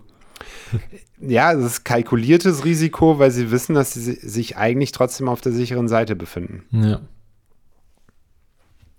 Nach dieser Strafanzeige äh, wurden dann übrigens, weil es dann vielleicht doch ein bisschen auffällig war, wurden neue Strommänner eingesetzt. Also die zwei Familienmitglieder als auch äh, die zwei deutschen Berater waren dann nicht mehr im Verein tätig. Äh, aber dann dafür die Strohmänner von äh, Sahavi, die dann den äh, Verein geleitet haben. Es war dann vor allem auch so, dass ähm, wenn, wenn wenigstens das noch gewesen wäre, dann, damit wäre wenigstens dieses, ja, ob Hanuljak jetzt so ein großes Talent war, davor habe ich noch nie was von dem gehört und danach hat man ja auch nie wieder was von dem gehört. Er konnte sich dann in Florenz auch nie durchsetzen. Ist jetzt Torschützenkönig in der Kings League übrigens. Also. Ach krass, ernsthaft jetzt? Nein, nein, nein, nein. Also, Ich Wär wollte schon sagen, das glaube ich nicht. also sein, sein, sein, äh, der zweite Hanuljak sozusagen, Toni Fruck, ähm, die spielen beide wieder äh, in der kroatischen Liga. Ich weiß Okay. gar nicht, ich glaube nicht mal mehr in der ersten Liga, aber das weiß ich nicht. Aber auf jeden Fall nicht das, äh, was aus ihnen gemacht wurde. Ja, zeigt ja dann auch, dass die äh, ja, Talente und damit so, so passt es ja dann auch irgendwie wieder zu unserer Thematik, dass das natürlich auch Sachen sind. Ähm, keine Ahnung, wenn du da mit 17, 18 auf einmal erst nach Belgien wechselst offiziell und dann wechselst du doch nach Italien, dann kannst du dich dort nicht durchsetzen. Das sind ja alles so Sachen, die irgendwo an dir haften bleiben, wenn du nicht noch dieses bisschen äh, Zeit bekommst, dich dann vielleicht in Kroatien zu entwickeln, wechselst dann, keine Ahnung, zu Zagreb zum Beispiel, wo du dich ja gut zeigen kannst. Da kannst du in der kroatischen Liga spielen, aber dann oft eben auch äh, Champions League, um dich da so ein bisschen gegen die Größeren zu messen. Das sind ja dann oft so die, die Punkte, woran Talente auch scheitern, wo, wo einfach diese Bera- Berater dann ja das Zünglein an der Waage sind, sage ich mal, die da vielleicht eher den eigenen Profit dann sehen, wie mit sowas. Der geht zu dem Verein, der faktisch erstmal mir gehört eigentlich und den kann ich dann weiterverkaufen ähm, und kann da das meiste Geld einsacken, ohne dass es da eine Rolle spielt, ob das jetzt unbedingt der richtige Move für den Spieler ist in dem Fall. Äh, gibt da ja auch noch andere Beispiele neben Moskau, zum, was wir noch gefunden hatten, war zum Beispiel äh, Apollon Limassol auf Zypern. Äh, Da war ein Spieler, der war da für 48 Stunden. Da sind ja die 10 Tage schon richtig lang. Und die hatten auch bekanntere Spieler, ähm, die man auch aus der Bundesliga kennt. Also äh, Luka Jovic zum Beispiel Der ist dann zwar von da nicht zur Eintracht gewechselt, sondern erstmal äh, zu Benfica Lissabon. Äh, aber die Eintracht war da trotzdem involviert, weil zum Beispiel äh, Mijat Gacinovic ist direkt von Apollon Limassol nach Frankfurt gewechselt. Und die waren beide auch nicht besonders lang da. Also das war keine halbe Saison, sondern auch eher sowas in diesem Paar-Tage-Bereich, äh, wie bei, bei äh, Herrn Nuljak und Muscron. Das zeigt also, das ist jetzt nichts quasi Einmaliges, wo das einmal so probiert wurde und es einen Verein quasi dafür gibt, sondern ähm, es kommt schon häufiger in Europa vor. Ich glaube auch nicht, dass äh, Sahavi äh, in dem Fall dieses Modell äh, erfunden hat, sage ich jetzt mal. Ähm, ich glaube, höchstens äh, hat er es noch verbessert, äh, wobei es ja eigentlich auch total stupide rüberkommt. Äh, ihr habt es ja jetzt gerade wunderbar zusammengefasst. Ähm, ich glaube eher, ähm, dadurch, dass er sich auch seine Auszeit genommen hat und dann später wieder in dieses Geschäft aktiv zurückgekehrt ist. Er war ja Haus- und Hofberater von Manchester United, ähm, gerade in der Zeit, als äh, Ferguson da Trainer war. Und äh, ihn hat ja jemand beerbt, äh, den wir auch alle kennen, und das ist halt Jorge Mendes. Und äh, wenn man sich anschaut, wen Jorge Mendes alles für unfassbar viel Kohle an Manchester United verscherbelt hat ähm, und wie viel äh, Millionen der sich alleine nur mit diesem Verein ähm, reingezogen hat, ähm, da glaube ich fast eher, dass äh, Jorge Mendes ähm, eher zu den Erfindern äh, von so Geldwäschesystemen noch gehört als äh, Sahavi und er sich das dann halt abgeschaut hat auch oder es halt dann vielleicht auch nochmal verbessert hat. Wenn ihr jetzt ein Spieler wärt, der jetzt irgendwie in Limassol äh, ist und ihr wüsstet, ihr wärt dann nur für 48 Stunden und ihr dürftet alles machen, den größten Kack, was würdet ihr machen? Also irgendwie Jugendspieler mit Dartpfeilen à la Balotelli abwerfen oder was würdet ihr machen? Trainer mit einem Döner in der Hotellobby abwerfen, dann ein Großkreuz machen. Ja, okay. Ja, ich würde mir auf jeden Fall, äh, würde ich meinem Agenten sagen, dass er mir ein gutes Handgeld verhandeln soll und dann würde ich mit dem mhm. Bar im Auto in so viele Polizeikontrollen fahren, wie es geht.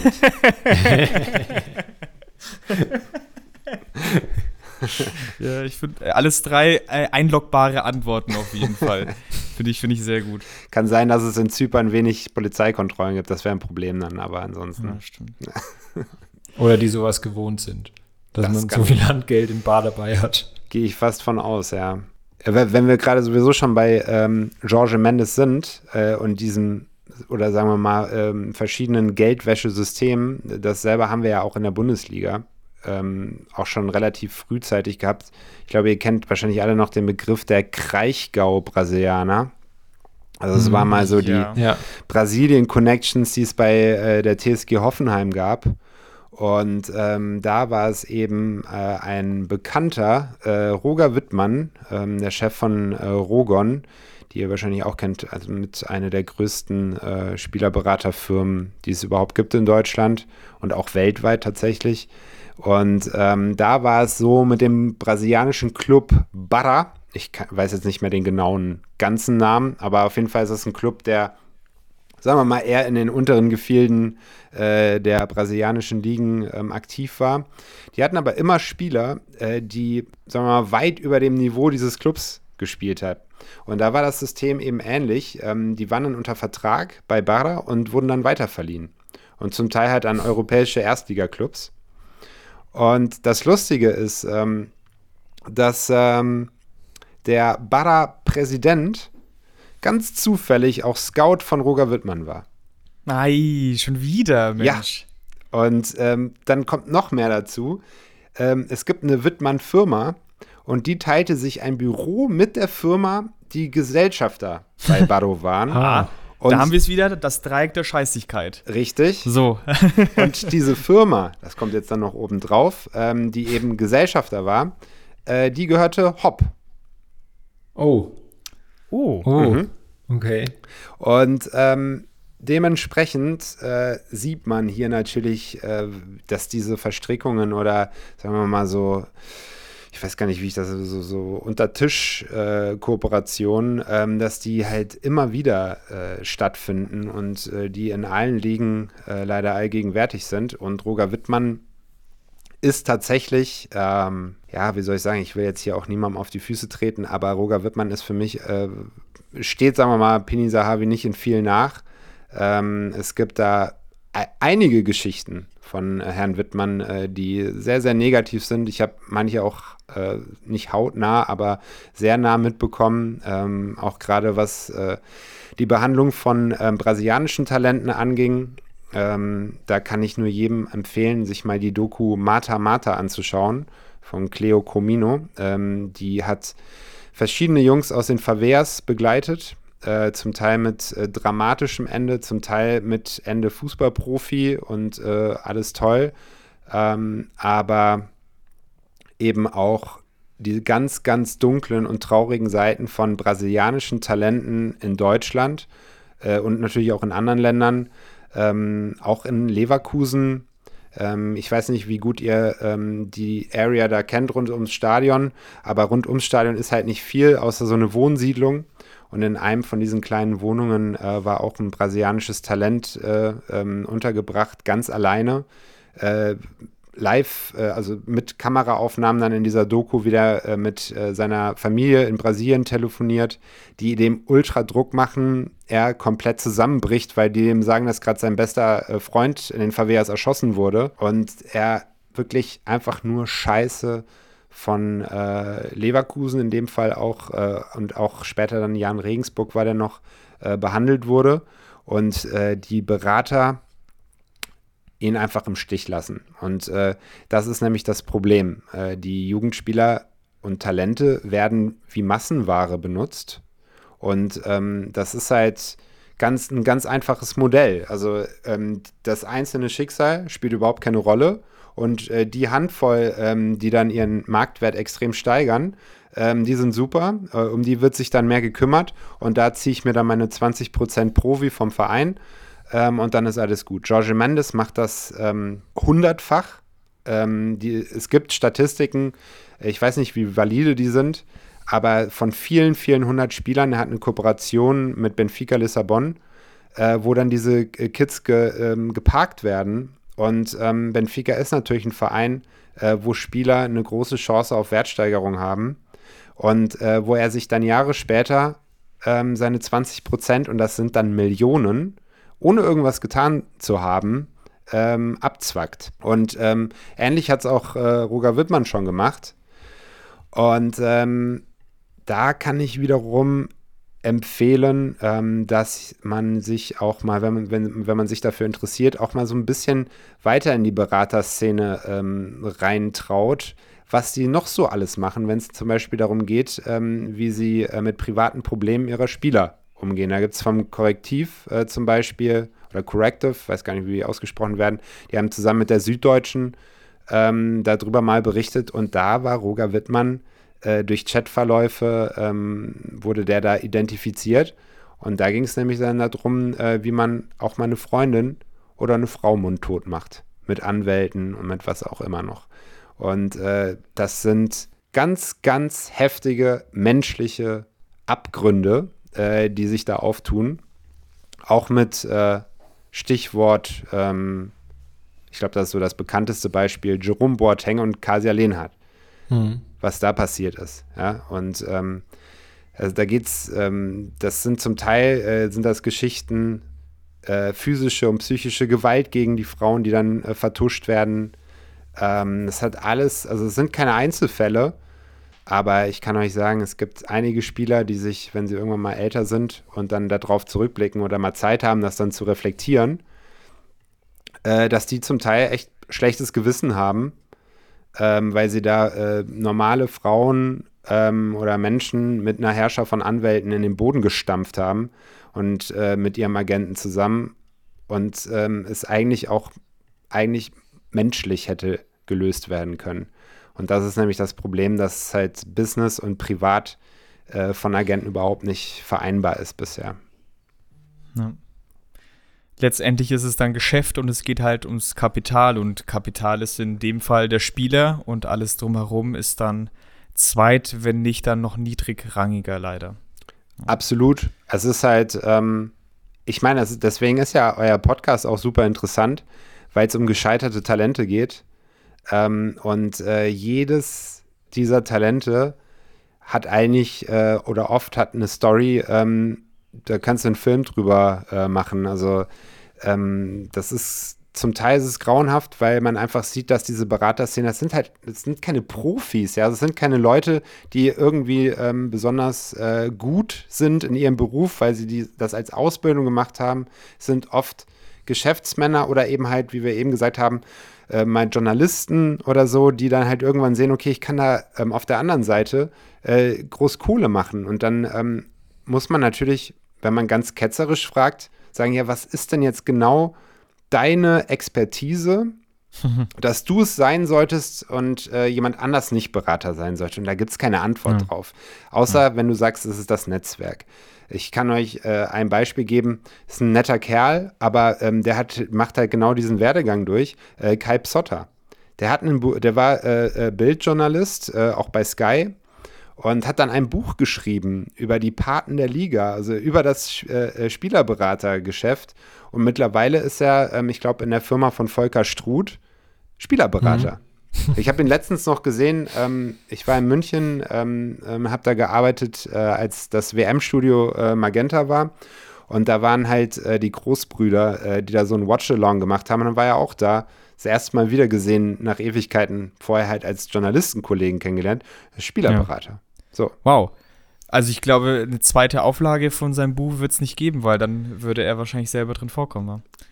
Wahrscheinlich ja. Ich kann es auch, ja. wie gesagt, ne, man muss da ja nicht irgendwie Moralapostel spielen.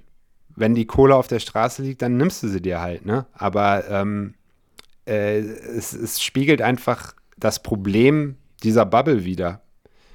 Es ist der Bruder, es ist der Onkel, es ist der Vater, es ist ein Journalist, es ist äh, wer mhm. auch immer, ein Medienunternehmer, äh, die einfach darüber super easy Geld machen können.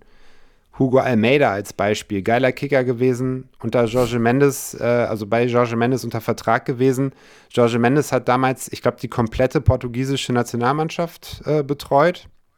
Mhm. Ähm, Hugo Almeida war nur pissig. Also das kann ich euch jetzt so offen sagen. Der Jorge Mendes hat den manchmal überhaupt nicht äh, zurückgerufen und dann manchmal um 4 Uhr nachts.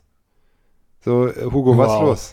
Ja, so funktioniert Hugo, das. Hugo, was los? Ja, du, du, du fällst halt, äh, wenn du nicht Cristiano bist. Ich wollte gerade sagen, es ist ja dann auch, wenn du dann nicht diese oberste Schiene bist, dann im, im Zweifel ist es ja dann nicht, wenn das, wenn das so ganze Firmen sind, wenn es nicht nur einzelne Leute sind und du dann vielleicht mit diesem Top-Berater, sage ich jetzt mal, gelockt wirst, wo du denkst, ah ja, krass, der hat schon den vertreten und den vertreten und den vertreten und dann unterschreibst du bei der Firma und merkst dann aber, okay, eigentlich ist nur der, der vor zwei Wochen noch Prakti war, für mich zuständig, weil ich halt noch nicht den Namen in Europa habe, wie jetzt eben, wie du sagst, keine Ahnung, Cristiano Ronaldo oder Robert Lewandowski. Dann äh, schauen die Spieler da ja auch in die Röhre. Absolut. Und ja, also es hat sich in dem Sinne halt entwickelt. Roger Wittmann hat mal 2001 ein Spiegel-Interview, glaube ich, gegeben, wo er dann äh, im Prinzip äh, Rogon als den Vorreiter für Rundummanagement äh, dargestellt hat und sowas. Gab es schon vorher, ähm, gab es jetzt danach auch, dass dann halt äh, diese Agenturen sich auch immer damit schmücken, dass sie sozusagen alles mitbringen. Ne? Finanzberatung, ähm, Anlage, bla bla, was auch immer. Eigentlich ist es so, dass in so einer Firma ganz viele Leute arbeiten. Also das sind keine Fachmänner oder so. Oder es sind halt eben wirklich Externe, die reingeholt werden und wo dann auch wieder unfassbare Margen sich gezogen werden ähm, und äh, der Spieler unter Umständen auch ein bisschen geschröpft wird. Das ist halt alles kein Business, wo man sagt, ähm, als anständiger Mensch, ja, da kann ich einfach mal so locker arbeiten, ohne dass ich Gewissensbisse habe. Es ist einfach so. Beispiel auch, ein eigenes Beispiel, ähm, ich habe mich um Bilal Ulcik gekümmert ein marokkanisches Talent, der hat früher ähm, bei FC Twente Enskede äh, gespielt.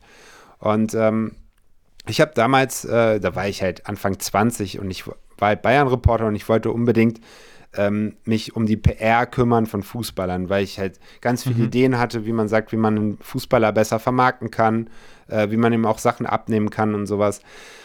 Und äh, dann habe ich mit einem Scout, den habe ich mir gesucht, habe ich zusammengearbeitet und der war, ähm, der kannte sich sehr gut auf dem holländischen Markt aus und dann ähm, habe ich die Familie getroffen und habe gesagt, ey, äh, Riesentalent, äh, lass mich mit dem arbeiten. Äh, Vater konnte äh, gar kein Holländisch, kein Englisch, nix. Mhm. Ähm, Family hatte im Prinzip vier Söhne, die auf dem Weg waren, äh, Fußballprofi zu werden. Alle unfassbar talentiert. Äh, Bilal hat damals mit 16 in der ersten Mannschaft in der Eredivisie gespielt. Ähm, war in der U19 äh, Niederlande ähm, vertreten, da auch äh, Stamm gespielt. Äh, wurde schon mit äh, neue, neue Arjen Robben und sowas wurde äh, verglichen oder wurde so benannt. Und dann war ich beim ersten Spiel und dann kam der, ich weiß gar nicht, er saß auf jeden Fall am Anfang auf der Bank und ähm, dann hat er sich warm gemacht und dann hat dieses komplette Stadion seinen Namen im Chor gesungen. Mit 16. Krass. Alter. Und ich, hab, ich kannte ihn vorher nur von ähm, Videoaufnahmen, wo das natürlich alles super aussah, aber habe ich mir jetzt auch erstmal noch nicht so viel bei gedacht. Und ähm, dann kam der da rein und der hat die, der hat die auseinandergenommen. Das war unfassbar, wirklich. Der hat so unfassbar gut gespielt. Ich war fasziniert davon, habe mich einfach nur gefreut. Um es mal abzukürzen, es war dann so, äh, dass es um, den, um die nächsten Schritte nach eineinhalb Jahren oder sowas ging. Und ähm, da waren ganz viele Vereine dran, Dortmund, Bayern angeblich. Ähm, und dann war es so, da, das war das erste Mal, dass es wirklich so eine Überschneidung gab. Mein Partner wollte dann sozusagen als Agent fungieren mhm. und wollte ihn zum FC Porto bringen. Ich habe mich da so ein bisschen rausgenommen und habe gesagt, ey, wenn ihr ihm eine coole Möglichkeit gebt, dann macht's. Und dann war der Deal eigentlich, ähm, du wechselst zu Porto, wirst aber nochmal verliehen und äh, dann nicht zu Twente zurück, sondern zu PSW oder sowas, also zu einem mhm. Top-Club in der Eredivisie, um einfach noch so ein Jahr sich zu entwickeln. Und ähm, was dann eigentlich passiert ist, ist, äh, dass das ist auch Wahnsinn eigentlich. Also kurz vor Ende dieses Deals oder vor, vor Abschluss dieses Deals kam dann jemand von George Mendes Seite. Und ähm, ich war nicht dabei. Ähm, es, sind, äh, es ist jetzt nur eine Erzählung. Ich weiß nicht, ob es wirklich so stimmt. Ähm, es muss aber so ähnlich zumindest gewesen sein, dass sie ihm wirklich, dass sie zur Familie gegangen sind, da Kohle auf den Tisch gepackt haben. Und dann war dieses ganze Porto-Ding, das ganze Konstrukt, die Idee dahinter, ihn nachhaltig aufzubauen, war passé und dann ist er zu Benfica Lissabon gewechselt. Ohne mit irgendjemandem zu sprechen, das haben die innerhalb von Tagen, haben die das unter äh, Dach und Fach gebracht, äh, weil die genau wussten, dass da noch eine andere Partei ist. So. Und dann ähm, ist er bei Benfica. Ich weiß gar nicht, ob der überhaupt ein Spiel für die erste Mannschaft gemacht hat. Der war dann noch in der U19, hat dann da in der Youth League auch gespielt, äh, war dann noch bei der zweiten. Ähm, ich glaube, der Junge hat kein einziges gutes Spiel für Benfica gemacht. Der war da auch komplett verloren in Lissabon erstmal. Im Prinzip war die Karriere beendet, weil der war da alleine. Vater war ab und zu da. Der, der Onkel äh, war ein hell, helles Köpfchen. Ich weiß gar nicht, was der gemacht hat, aber äh, war schlau, aber war halt auch kein Agent. Der hat sich so ein bisschen um ihn gekümmert, auch äh, in Lissabon. Ähm, der ist dann aber äh, dort komplett gescheitert ist dann zurück nach Holland. Dann gab es noch einen Vorfall mit einer Messerstecherei von einem Nachtclub, äh, wo er jetzt nicht selber äh, irgendwas für konnte, aber irgendwie ein Kumpel oder so. Und dann war das Ding durch. Und äh, dann hat er noch bei zwei, Spiel bei zwei Mannschaften in der Eredivisie gespielt und jetzt spielt er, glaube ich, in der zweiten Liga. Und ähm, der, dieser Junge war ein, der, oder ist aber jetzt halt nicht mehr so, der war ein unfassbarer Kicker. Und das ist einfach nur unglaublich bitter, das mit ansehen zu müssen, weil der hätte alles erreichen können in seiner Karriere. Alles, alles, alles. Da, ihr müsst euch mal, wenn es so Highlight-Reels noch gibt, äh, das anschauen. Der hatte wirklich einen begnadeten, starken Fuß, äh, war super schnell, starkes Dribbling, Billa Ulcik. Ganz, ganz bittere Geschichte. Es äh, war jetzt de facto eine Folge in der Folge, aber es war ziemlich, das war wirklich ziemlich spannend eigentlich. Ähm, also hier auch nochmal der Aufruf an alle. Äh, schaut euch den, den Jungen an, ob es jetzt die alten Videos sind oder die Geschichte dahinter. Und äh, dann natürlich auch ähm, die Dokumentationen, die du, Max, äh, gerade noch erwähnt hast. Äh, super spannendes Thema. Ich glaube, da kann man ja bücherlang Podcasts darüber machen. Ähm, aber deswegen sind wir hier. Ja. Sozusagen. Entschuldigung, wenn ich den Rahmen gesprengt habe, aber. Um Gottes war, Willen. Also, das ist, wäre ein prädestinierter Junge für euch, äh, um über den vielleicht auch mal äh, eine ganze Folge zu machen. Einfach bitter ne nehmen wir auf jeden Fall mit. Ich wollte vorhin noch einen Witz machen, natürlich einen schlechten Gag, aber es, es kam nicht. Das ist auf jeden Fall die gute Überleitung nach so einer dramatischen Geschichte. Eben, es sagen, kam, es kam dieser machen. Moment nicht. Und ich dachte, fuck, die Stimmung wird jetzt immer so ernster, was ja auch gut ist und wichtig und trauriger und so weiter.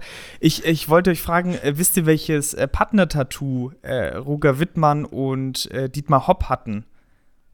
Die haben ein Partner-Tattoo? Ja. Oh Gott, das ist, das ist krank einfach nur. Ähm, weiß ich nicht. Ähm, also ich glaube, sie haben eigentlich keins. Also ist nur der Witz. Ach so, ach so, ich haben. dachte schon. Ja, äh, sag. Äh, Para durch Barra. Ah, oh, der ist aber gut. Ja, danke, danke. Der, der, ist jetzt äh, überraschenderweise gut, muss ich sagen. Ja, und ich habe ihn, hab ihn so dahin schwinden sehen, dachte ich so, oh, dieser Moment. Wisst ihr, es gibt so ein kleines Fenster, wo man Witz machen kann. Und mein Hirn sieht dieses Fenster und man will ja auch keinen unterbrechen und irgendwann schwindet dieses Fenster weg. Deswegen habe ich ja, jetzt diesen ja, langen Bogen ja, wieder zurückgespannt. Man denkt, oh, er war so gut. Also in meinem Kopf sind sie immer gut. Rauskommen du dann immer unterschiedlich ist natürlich. Aber äh, ja, danke, dass ich hier nochmal die Bühne dafür bekommen habe, auf jeden Fall den Witz zu präsentieren. Ruf einfach rein. Also bei guten Witzen immer. Und ansonsten kriegst du halt einen auf den Deckel. Ist ja egal. Max, ähm, vielen Dank jetzt schon mal für deinen Input. Äh, ich glaube, wie gesagt, äh, über dieses Thema äh, Berater-Dasein äh, und alles, äh, was drumherum gehört, kann man Ewigkeiten reden. Ähm, super, super Input. Ähm, aber abseits dessen, dass du äh, Gast bei uns in der Podcast-Folge äh, bist, äh, gibt es ja natürlich noch ein, zwei andere Seiten von dir, die lohnenswert sind, auf jeden Fall, wenn man diese kennt. Und eine Seite davon habe ich ja zumindest eingangs schon mal in dem Podcast erwähnt und das ist auch ein Podcast und zwar äh, die Schießbude, die, äh, so tituliert ihr euch zumindest, äh, die erste Fußball-Gameshow-Podcast Deutschlands ist. Ist es. Ja. ist es. Und äh, um es mal kurz zu umreißen, du gerätscht mich einfach verbal weg, wenn ich ähm, Schmu erzähle.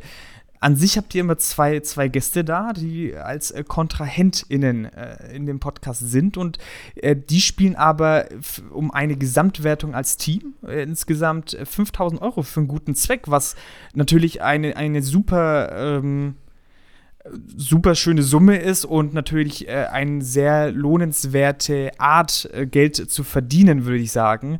Natürlich ist es für einen Pini Sahiva äh, äh Sahavi. Ich wusste, dass dieser Moment kommt. Ich habe dir gesagt. Ja, ich habe es dir gesagt. angekündigt, dass er den Namen irgendwann mal falsch sagt. es gibt, das war genauso wie bei Pini, äh, Pini im Lapa. Da habe ich es auch immer falsch gesagt. Hört sich ein bisschen an wie die Frau von Ribery. Ja, das stimmt. Das stimmt, tatsächlich. Aber ich, ich meinte natürlich den korrupten äh, Berater. Und äh, das ist wahrscheinlich ein Fünfzigstel von seinem Handgeld ungefähr. Aber ja natürlich trotzdem eine sehr schöne Summe für einen sehr, sehr guten Zweck. Insgesamt gibt es äh, sechs Quizrunden und letztendlich der bessere gewinnt, so wie es auch sein soll. Und äh, gerade befindet ihr euch in Staffel 2. Ich habe in der letzten Folge mal so ein bisschen reingehört. Ich fand es sehr, sehr gut, muss ich sagen, und vor allem sehr unterhaltsam. Ich mag Quiz-Sendungen, muss ich zugeben, und ich bin 26, muss man sagen, aber wenn so im ARD oder im ZDF äh, so eine Quiz-Sendung kommt, schaue ich mir das gerne an. Da werde ich mal so, in mir drin bin ich dann 20 Jahre älter. Auf jeden Fall habe ich mich da wiedergefunden. Jetzt nicht, dass es für eine alte Zielgruppe ist, das ist für alle Zielgruppen. Auf jeden Fall aber ein geiles Quiz und das ist das, was ich damit sagen äh, möchte, bevor ich mich um Kopf und Kragen rede. Danke, danke, danke. und äh, gibt es einen Satz, äh, wie du den Podcast beschreiben könntest? Ein Satz. Ein Satz. Hm. Ähm, das war er.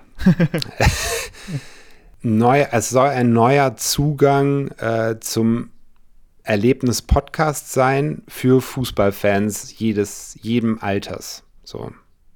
Weil ich hatte die Idee, also das, der Satz ist schon zu Ende, ja, der darf so in Stein gemeißelt werden. Und äh, dann will ich noch kurz erklären, einfach, dass ich, ich hatte diese Idee schon länger und ähm, habe die dann ähm, eben Daniel Sprügel, dem Chef von äh, Maniac Studios, äh, vorgestellt.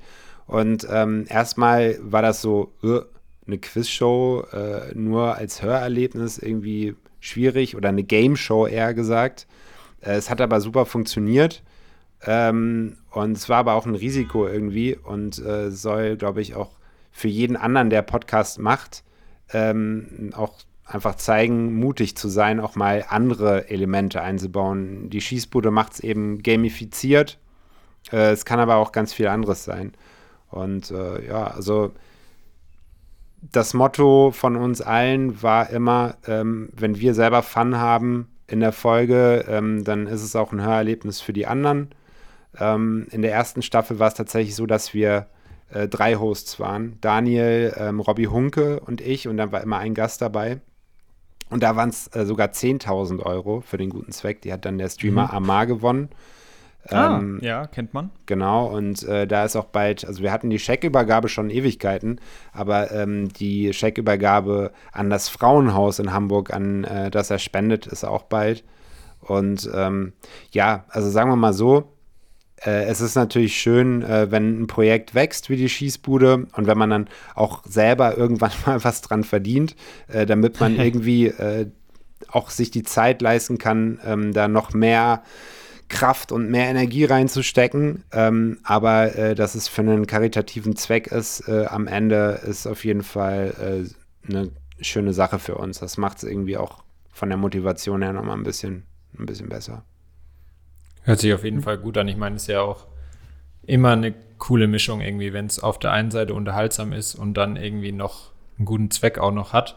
Äh, bevor wir das jetzt vergessen, äh, hatten wir ja gesagt, äh, damit ihr euch auch ein besseres Bild, Bild ist irgendwie im Podcast immer schwierig gesagt, aber was anderes fällt mir nicht ein, einen besseren Ton machen könnt quasi. Äh, hier mal ein paar kurze Highlight-Ausschnitte aus der Schießbude.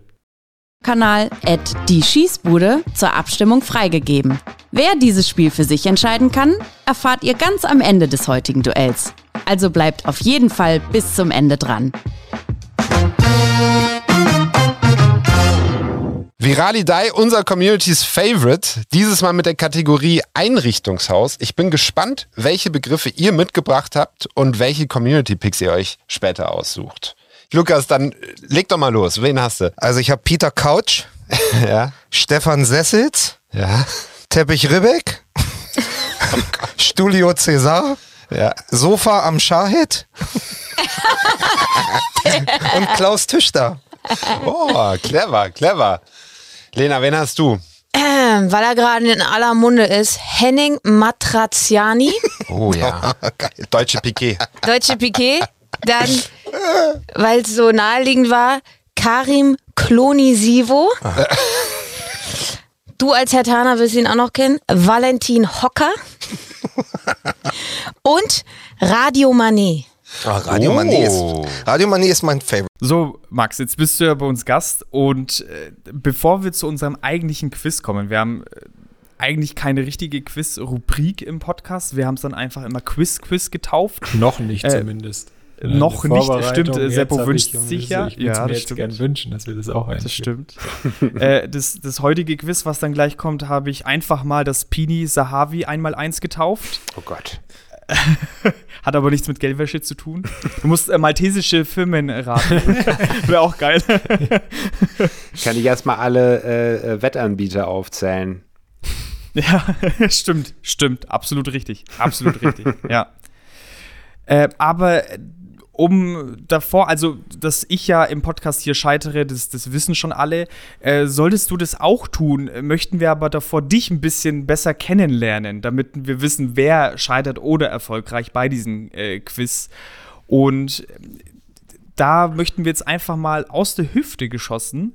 Ich weiß nicht, ob wir hier schon ein Quiz-Quiz-Intro äh, einblenden wollen. Nee, das ist ja kein Quiz. Er weiß ja Gut. die Antworten. Das sind ja Gut, dann hiermit kein und mehr, mehr Intros und mehr Musikuntermalung haben wir aktuell noch nicht, außer Erklärbär, Quiz Quiz und Intro. Dementsprechend hier nichts. ähm, aus der Hüfte geschossen, Max. Ähm, fängt der Seppo an. Das ist deine Notiz. Ja, es ich hätte es sind dir fast weggenommen. Es sind ja, äh, du, wir hatten eigentlich fünf Fragen, aber eine hatten wir ja schon beantwortet, die erste, von welcher Mannschaft du Fan bist. Stimmt. Das hatten wir ja ganz am Anfang schon. Ja, Ja, ich habe schon wieder verdrängt. FC Bayern, äh, weil München geboren, weil Onkel äh, mich sofort so sozialisiert hat. Äh, erstes Spiel 1997, äh, Bayern-Schalke im Olympiastadion. 1 zu 1, ähm, Marc Wilmots und Tanne Tarnath. Geil. Sowas behält man im Kopf, ja. Ja, Ich möchte auch gerne noch so ein Erinnerungsvermögen haben. Also, so sehr ich den Fußball liebe. Also, meine einzige Spezialität sind ja Fußballtransfers, weil ich mir das immer vor FIFA reihenweise aus dem Teletext noch damals rausgeschrieben habe, als es noch keine Up Updates gab, keine automatischen. Und auch im Urlaub immer DIN A4-Seiten mitgenommen und dann reihenweise aus dem Fernseher Sachen rausgeschrieben. Aber sowas, also der Seppo ist da ziemlich gut. Der könnte auch noch sagen, wer 1996 Meister gewesen ist, wahrscheinlich. Ich vergiss es. Ich vergesse es nach zwei Jahren, was irgendwie fußballtechnisch passiert ist, sofort wieder weg. 96 war, glaube ich, auf jeden Fall Mario Basler Torschützenkönig. Kann das sein? Also 96 war das Jahr, wo die Bayern den UEFA Cup gewonnen haben, Ja. wo kurz vor Ende Otto Rehagel entlassen wurde und Franz Beckenbauer dann übernommen hat. Das, ich bin mir leider jetzt, ich, das habe ich aber auch nur so im Kopf, weil ich eben elf Leben den, den Podcast über Uli Hoeneß jetzt gehört habe. Klar. Ich, gla ich glaube, dass sie da. Ah, wobei, waren sie da Meister? Ich, glaub, das weiß ich nicht so ich genau. glaube nicht. Ich glaube, da war Borussia Dortmund Meister. Ja. Das war diese Ich- Zeit, wo sie mal länger nicht Meister waren. Da war Stuttgart mal, Kaiserslautern dann als Aufsteiger, Dortmund. Oh ja.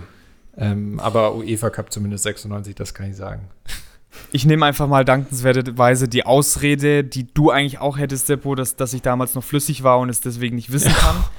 Aber dementsprechend, äh, ja, mein, mein zurückliegendes Fußballwissen ist äh, da, glaube ich, nicht, nicht so groß, ja. Ich war damals sechs, glaube ich, oder fünf. Ähm, ich hatte, Ja. ich habe so eine Chronik, so ein riesiges Buch vom FC Bayern damals bekommen. Und das habe ich halt auswendig gelernt irgendwann. Also Hm. Daran lag es, glaube ich, eher. Verstehe ich. Ja, gut, gut. Was ist, wir hatten es vorhin vielleicht auch schon äh, kurz angerissen oder die Antwort auf diese Frage. Was ist für dich das größte gescheiterte Talent? Fußballtalent. Ui. Das ist halt die Frage, äh, ab wann äh, zählt es Scheitern? Also, ähm, Mhm. wenn, wenn ich an Sebastian Deißler denke, zum Beispiel, ähm, dann ist das für mich wahrscheinlich äh, der talentierteste Fußballer, äh, den wir seit Florian Würz und Jamal Musiala oder sowas hatten. Vielleicht war er sogar noch talentierter. Und es ist natürlich extrem traurig, äh, ähm, wenn, wenn dann so eine Krankheit äh, jemanden so rausnimmt. Aber es zählt, glaube ich, nicht in eure Art von Definition von Talent, ne? Zumindest, sagen wir mal, ein, ein gescheitertes Talent, äh, den hatte ich ganz am Anfang auch mal auf dem Zettel, habe dann aber auch da ganz strikt gesagt, nee, den möchte ich nicht machen. Äh, genau aus dem Grund eben, weil äh, die, diese Depressionen, die er dann hatte, das dann als Scheitern zu bezeichnen, war mir dann irgendwie ein bisschen zu krass. Aber kann ich, kann ich auf jeden Fall nachvollziehen, dass der einem in den Kopf kommt, wenn es, äh, sagen wir mal, um Talente geht, bei denen dann halt was passiert ist, was man so nicht beeinflussen kann und was halt irgendwo schade ist, dass das, das Potenzial nicht ausgeschöpft werden konnte. Ja. Ja, jetzt fallen mir natürlich ganz viele Spieler ein, äh, die ihr Potenzial nicht ausgeschöpft haben, aber äh, so, so in ganz früher Zeit ein Talent, was gar nicht, was, oder wo man sagt, das ist total schade, dass er es nie geschafft hat. Boah, äh, gib mir mal zwei Minuten. Ähm, ich, vielleicht äh, fällt mir gleich noch jemand ein. Vielleicht können wir, Markus, hast du direkt jemanden im Kopf? Ich hätte direkt jemanden für mich im Kopf aus einem ganz speziellen Grund. Der, der größte gescheiterte, der, also jemals so. Ja, vielleicht auch, kannst du auch jemanden nehmen, Ja. den wir hatten. Ich würde nie jemanden nehmen, den wir hatten. Ja, ich auch. Dann fang du an. Ja, als wir die Folge über uns gemacht haben. Also ich finde schon, dass ich damals echt ähm, Oh viel Gott. Potenzial hatte.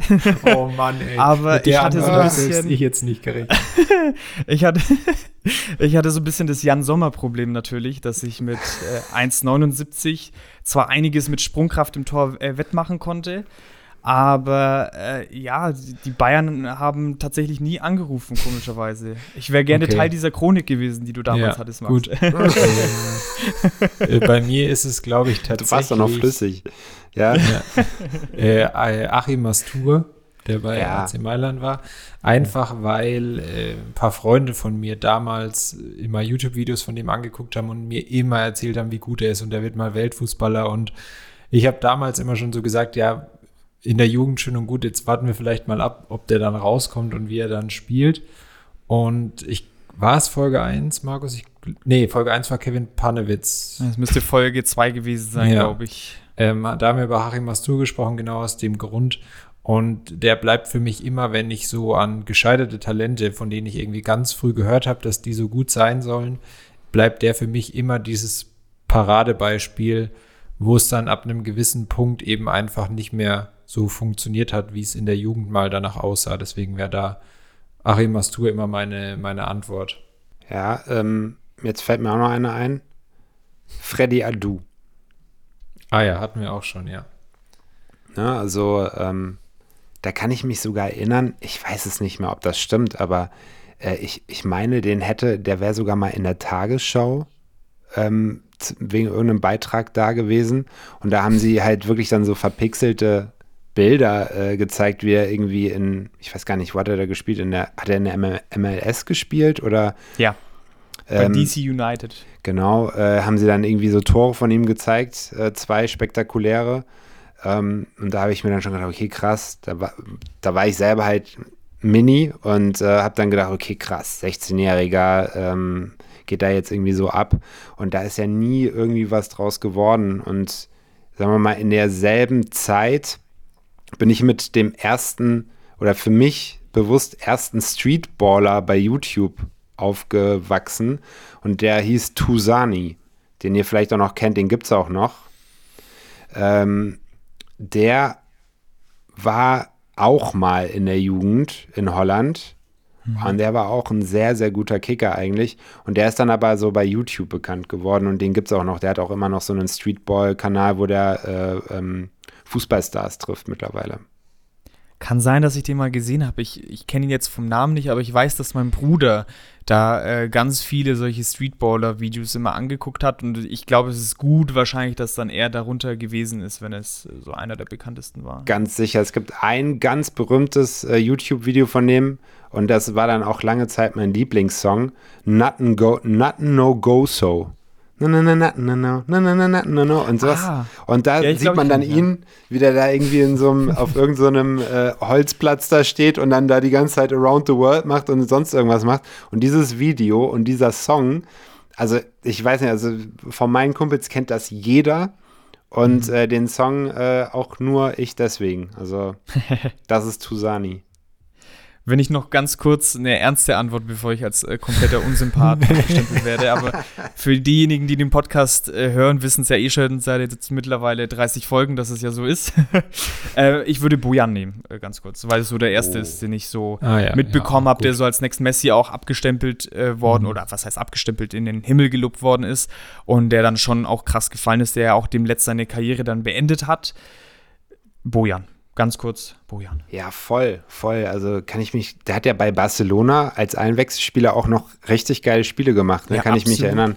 Es war noch die Zeit, in der man illegale Streams äh, benutzt hat, um die Champions League zu gucken. Und dann sah man in dem verpixelten Bild irgendwo Bojan, äh, wie der dann so als Einwechselspieler richtig geil abgeliefert hat. Ne? Stimmt. War man beim HSV, oder? Mainz. War der nicht auch beim HSV? Halilovic war beim Halilovic war beim HSV, Ah, ja. ja. Auch noch so einer, ja. Ja. Ah, okay. Mhm. Sehr Wenigstens gut. hat Ö Ödegaard geschafft. Bei dem hatte ich Das lange stimmt. Angst, dass er so endet, Ja, aber der hat ja jetzt, äh, ist ja wieder gut unterwegs. Ähm, Markus hat es ja, das passt eigentlich zu der Frage, was du vorhin über mich gesagt hast, Markus, dass ich irgendwie mir so zum Teil so völlig unnütze Fußball oder tatsächlich auch im Sport ganz allgemeine Sachen Ja. merken kann, ohne dass ich so richtig weiß, warum. Und äh, wir wollten mal fragen, nachdem wir über Talente sprechen, hast du irgendwie so ein Talent, was eigentlich verschwendet ist, in Anführungszeichen? An, also, ob ich ein Talent habe? Ganz persönlich, ja. Ein verschwendetes Talent, was vielleicht so ein unnötiges Talent ist oder ja, bei mir wäre es, um dir vielleicht einen Anreiz zu geben, bei mir wären es so, dass sich äh, auch Menschen in der, in der, in der, kann draußen auf der Straße sehe und immer denke, ah, diese Person sieht aus wie, weil sie hat dieselben Augenlider wie oder der schaut aus wie Fußballer XY. Bei mir ist es tatsächlich, das ist mir aber irgendwann krass aufgefallen. Ähm, ich habe ein Interview äh, nach der Sportschau äh, gesehen und da war Fabian Lustenberger. Und oh ja, äh, Markus manche, ja. manche Fotos, also nicht auf jedem natürlich, aber manche ja. Fotos und jetzt auch nicht komplett, wenn ich meine Lockenmatte auch so ein bisschen länger äh, wachsen lasse. Fabian Lustenberger, ich habe mich wirklich erschrocken in dem Moment. Weißt du, so sehe ich aus. Und das war auch der Moment, wo dann feststand, okay, ich mache nur Podcast. also jetzt nicht, um ihn zu nahe treten zu wollen, aber letztendlich ist es ja auch irgendwo dann das gegen mich selbst. ähm, ja, das ist jetzt eine schwierige Vorlage. Hm, ein verstecktes Talent. Also äh, es gibt ein so ein Quatschtalent und es gibt ein äh, Talent, äh, was ernst ist oder was, was irgendwie schade ist. Das Ernste, sage ich mal vorweg, ähm, ich glaube, ich, dass ich ähm, ganz gut auch in einem sozialen Beruf eigentlich aufgehoben gewesen wäre und äh, nicht sowas äh, Blödes mache wie Journalismus oder dann halt eben ein Podcast oder äh, also nicht euch jetzt irgendwie zu nahe zu treten, sondern einfach, es ist ja, sagen wir mal, etwas, was einem selber total viel Spaß macht und man ist ja auch total glücklich, ist irgendwie auch ein Luxus, das machen zu dürfen. Ähm, aber äh, es ist jetzt natürlich nichts, womit man der Gesellschaft jetzt einen riesen Gefallen tut. So. Ähm, und äh, bei mir liegt das so ein bisschen daran, dass meine Mutter äh, eben als Physiotherapeutin auch äh, halt eher was Gutes macht. Und ähm, ja, also da bin ich nicht so reingegangen. Das ist mein kleiner Bruder dann, der eher in diese Sparte gegangen ist. Und als Quatschtalent, ähm, wenn ihr mir Spieler äh, nur als Schatten zeigen würdet, verdunkelt. Na, warte, warte, warte. Ähm, also nicht einfach jetzt irgendwie das Konterfei, sondern ähm, wie der sich bewegt und dann äh, ah, erkenne okay. ich tatsächlich sehr viele Spieler an ihrer Motorik. Krass. Cool. Und nicht nur, nicht nur Raheem Sterling. Nicht nur, nicht nur Raheem Sterling, sondern ähm, verschiedene tatsächlich, auch welche, wo andere Probleme hätten, glaube ich. Ähm, Habe ich damals gemerkt, als ich ähm, als äh, Bayern-Reporter auf der äh, Medientribüne saß und mal meine Brille vergessen habe, weil ich habe äh, halt, also auf Entfernung ähm, sehe ich halt nicht ganz so gut. Ähm, ich Geil. dürfte zwar Auto fahren, aber halt nicht so, dass man im Detail sieht. Und ich hatte keine Probleme, die Spieler zu identifizieren und da ist mir das aufgefallen. Hast dann nicht geschrieben, dass Manuel, was Manuel Neuer getroffen hat. genau. Toller Stürmer, dieser Manuel Neuer, wirklich. Ähm, nächste Frage wäre, äh, welcher Fußballspieler in der Bundesliga ist äh, für dich äh, der unsympathischste? Also, wir haben auch mal, wir reden tatsächlich öfter mal drüber, wenn wir zusammen Fußball gucken, der Sepp und ich. Und für uns beide ist es Manuel Riemann mit großem Abstand, glaube ich, gerade. Oh, nee, nee, ich finde, Riemann ist ein bisschen durchgedreht, aber nee, unsymp direkt unsympathisch finde ich den eigentlich nicht. Ja, dann müsst ihr jetzt erstmal gerade unter euch klären, wer jetzt der unsympathischste ist. Ich habe ihn dreimal auf Insta geschrieben, er hat nie zurückgeschrieben, also er ist sehr unsympathisch. Nein, für, mich, für, mich, ist es, ähm, ich kann nicht mal so richtig sagen, warum, aber irgendwie Rami Benzibaini, ich finde ihn unsympathisch. Ah, hm, okay. Passt jetzt auch. Ist natürlich immer oberflächlich, aber wie Riemann immer seine Vorderleute anschnauzen eine, in einer Tour und dann alle vier Wochen patzt, das finde ich, ich finde das unsympathisch tatsächlich, ja. Mhm. Ja, äh, ich hätte da zwei. Ähm, ich mache mich da natürlich jetzt bei allen unbeliebt, äh, doppelt unbeliebt, weil es äh, zwei BVB-Profis sind und äh, als Bayern-Fan. Äh, Aber es hat wirklich eigentlich nichts damit zu tun. Ich drücke den BVB auch äh, in der Champions League immer die Daumen. Ähm, aber es gibt ähm, einmal ähm, mit Niklas Süle einen Spieler, ähm, der mir unsympathisch geworden ist, aufgrund der Art und Weise, wie er nach seinem Wechsel zum BVB äh, Interviews gegeben hat. Ähm, Ja, okay, ja. Weil er für mich auch äh, null Selbstreflexion äh, besitzt, zumindest äh, anhand der Aussagen, die er so von sich gibt, ähm, weil es einfach, es ist kein Geheimnis, sondern es ist halt einfach Fakt, dass er beispielsweise Gewichtsprobleme hatte und was auch immer. Und es gibt auch Geschichten, äh, wie der in München halt eben mit äh, zwei Taschen äh, Flaschenpfand äh, mit Pepsi-Flaschen und sowas äh, gesehen wurde, dass das jetzt nicht der ähm, ultimative äh, Food-Expert ist, das wissen wir alle. Dazu Und- ganz kurz. Ja. Ähm, ich habe da so viele Bilder und Tweets dazu gelesen, dass Niklas Süle jetzt, nachdem Thomas Tuchel neuer Bayern-Trainer ist, nochmal froher darum ist, dass er zu Dortmund gewechselt ist. Definitiv, definitiv. Und ähm, ich, ich habe das nicht gemocht, äh, wie er das dann nachher so verkauft hat. Und ähm, das fand ich nicht so cool. Ich glaube aber, dass er grundsätzlich jetzt auch nicht verkehrt ist. Und der zweite ist tatsächlich äh, Schlotti. Ähm, einfach aufgrund äh, seines Bizepsmuskels. Äh, Ich wusste es. Ich hätte ich auch äh, gesagt. der einfach nicht vorhanden ist. Äh, dann diese Frisur, äh, die mich eher an so eine Dorfdisse ähm, von irgendeinem äh, Dorfling erinnert. Also diese schlecht blondierten Strähnen oder was das da auch immer ist, dieser Kamm. Nee, also äh, Schlotti mag vielleicht auch ganz cool sein, so ansonsten, das kann ich gar nicht so beurteilen. Ähm, äh, Süle hatte ich tatsächlich auch mal im Interview und sowas, der war da ganz nett. Bei Schlotti ist es auch so, ähm, auch so ein paar Aussagen nachher als BVB-Spieler ähm, dann gegenüber Freiburg, äh, da gab es mal auch so eine Nummer, die auch nicht so ganz äh, astrein war. Mag ich nicht so. Gut, dann vielleicht so ein bisschen das Gegenteil. Ähm, Markus hat es hier in den Notizen so als Guilty Pleasure bezeichnet. Gibt es eine Mannschaft oder einen Spieler, den du mehr magst als andere? Wo andere sagen, ja, geht so. Und du den aber richtig abfeierst. Kann, wie gesagt, Manuel Spieler Riemann. oder Mannschaft sein. Also ähm, so, muss es ein Spieler sein, den sonst viele unsympathisch finden? Nee, nee, nee. Kann, also sagen wir Okay. mal, jetzt muss auch nicht auf einer Sympathieebene sein, kann ja auch die äh, Fußballebene quasi sein, dass du sagst, den finden jetzt nicht alle irgendwie so. Ja. Die meisten sagen jetzt, ja, ist okayer Fußballer, aber jetzt nicht mehr, aber du findest den richtig geil. Äh, ja, da gibt es definitiv einen. Ähm, den würde ich wahrscheinlich auch heiraten.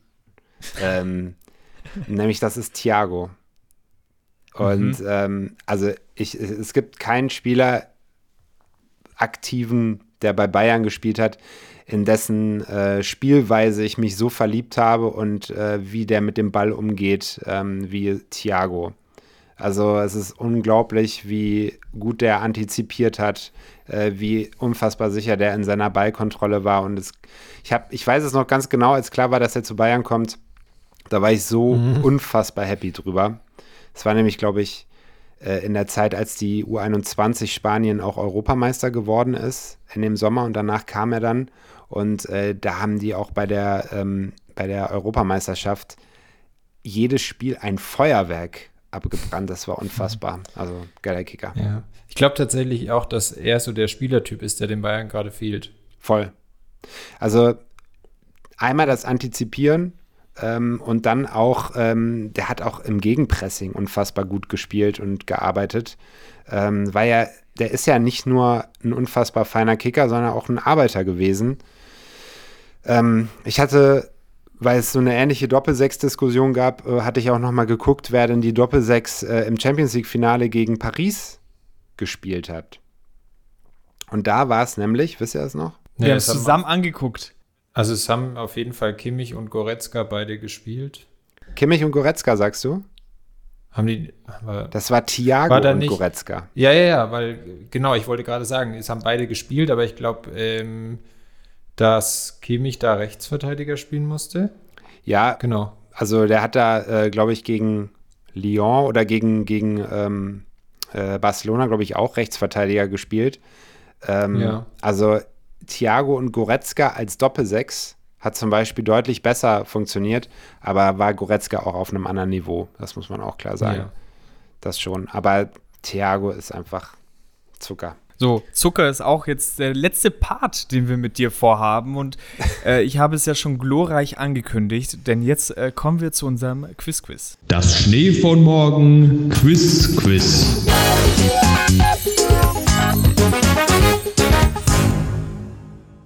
Und äh, ich habe ja dem Quiz-Quiz heute schon einen bestimmten Namen gegeben und äh, das war das äh, Pini äh, Sahavi einmal eins.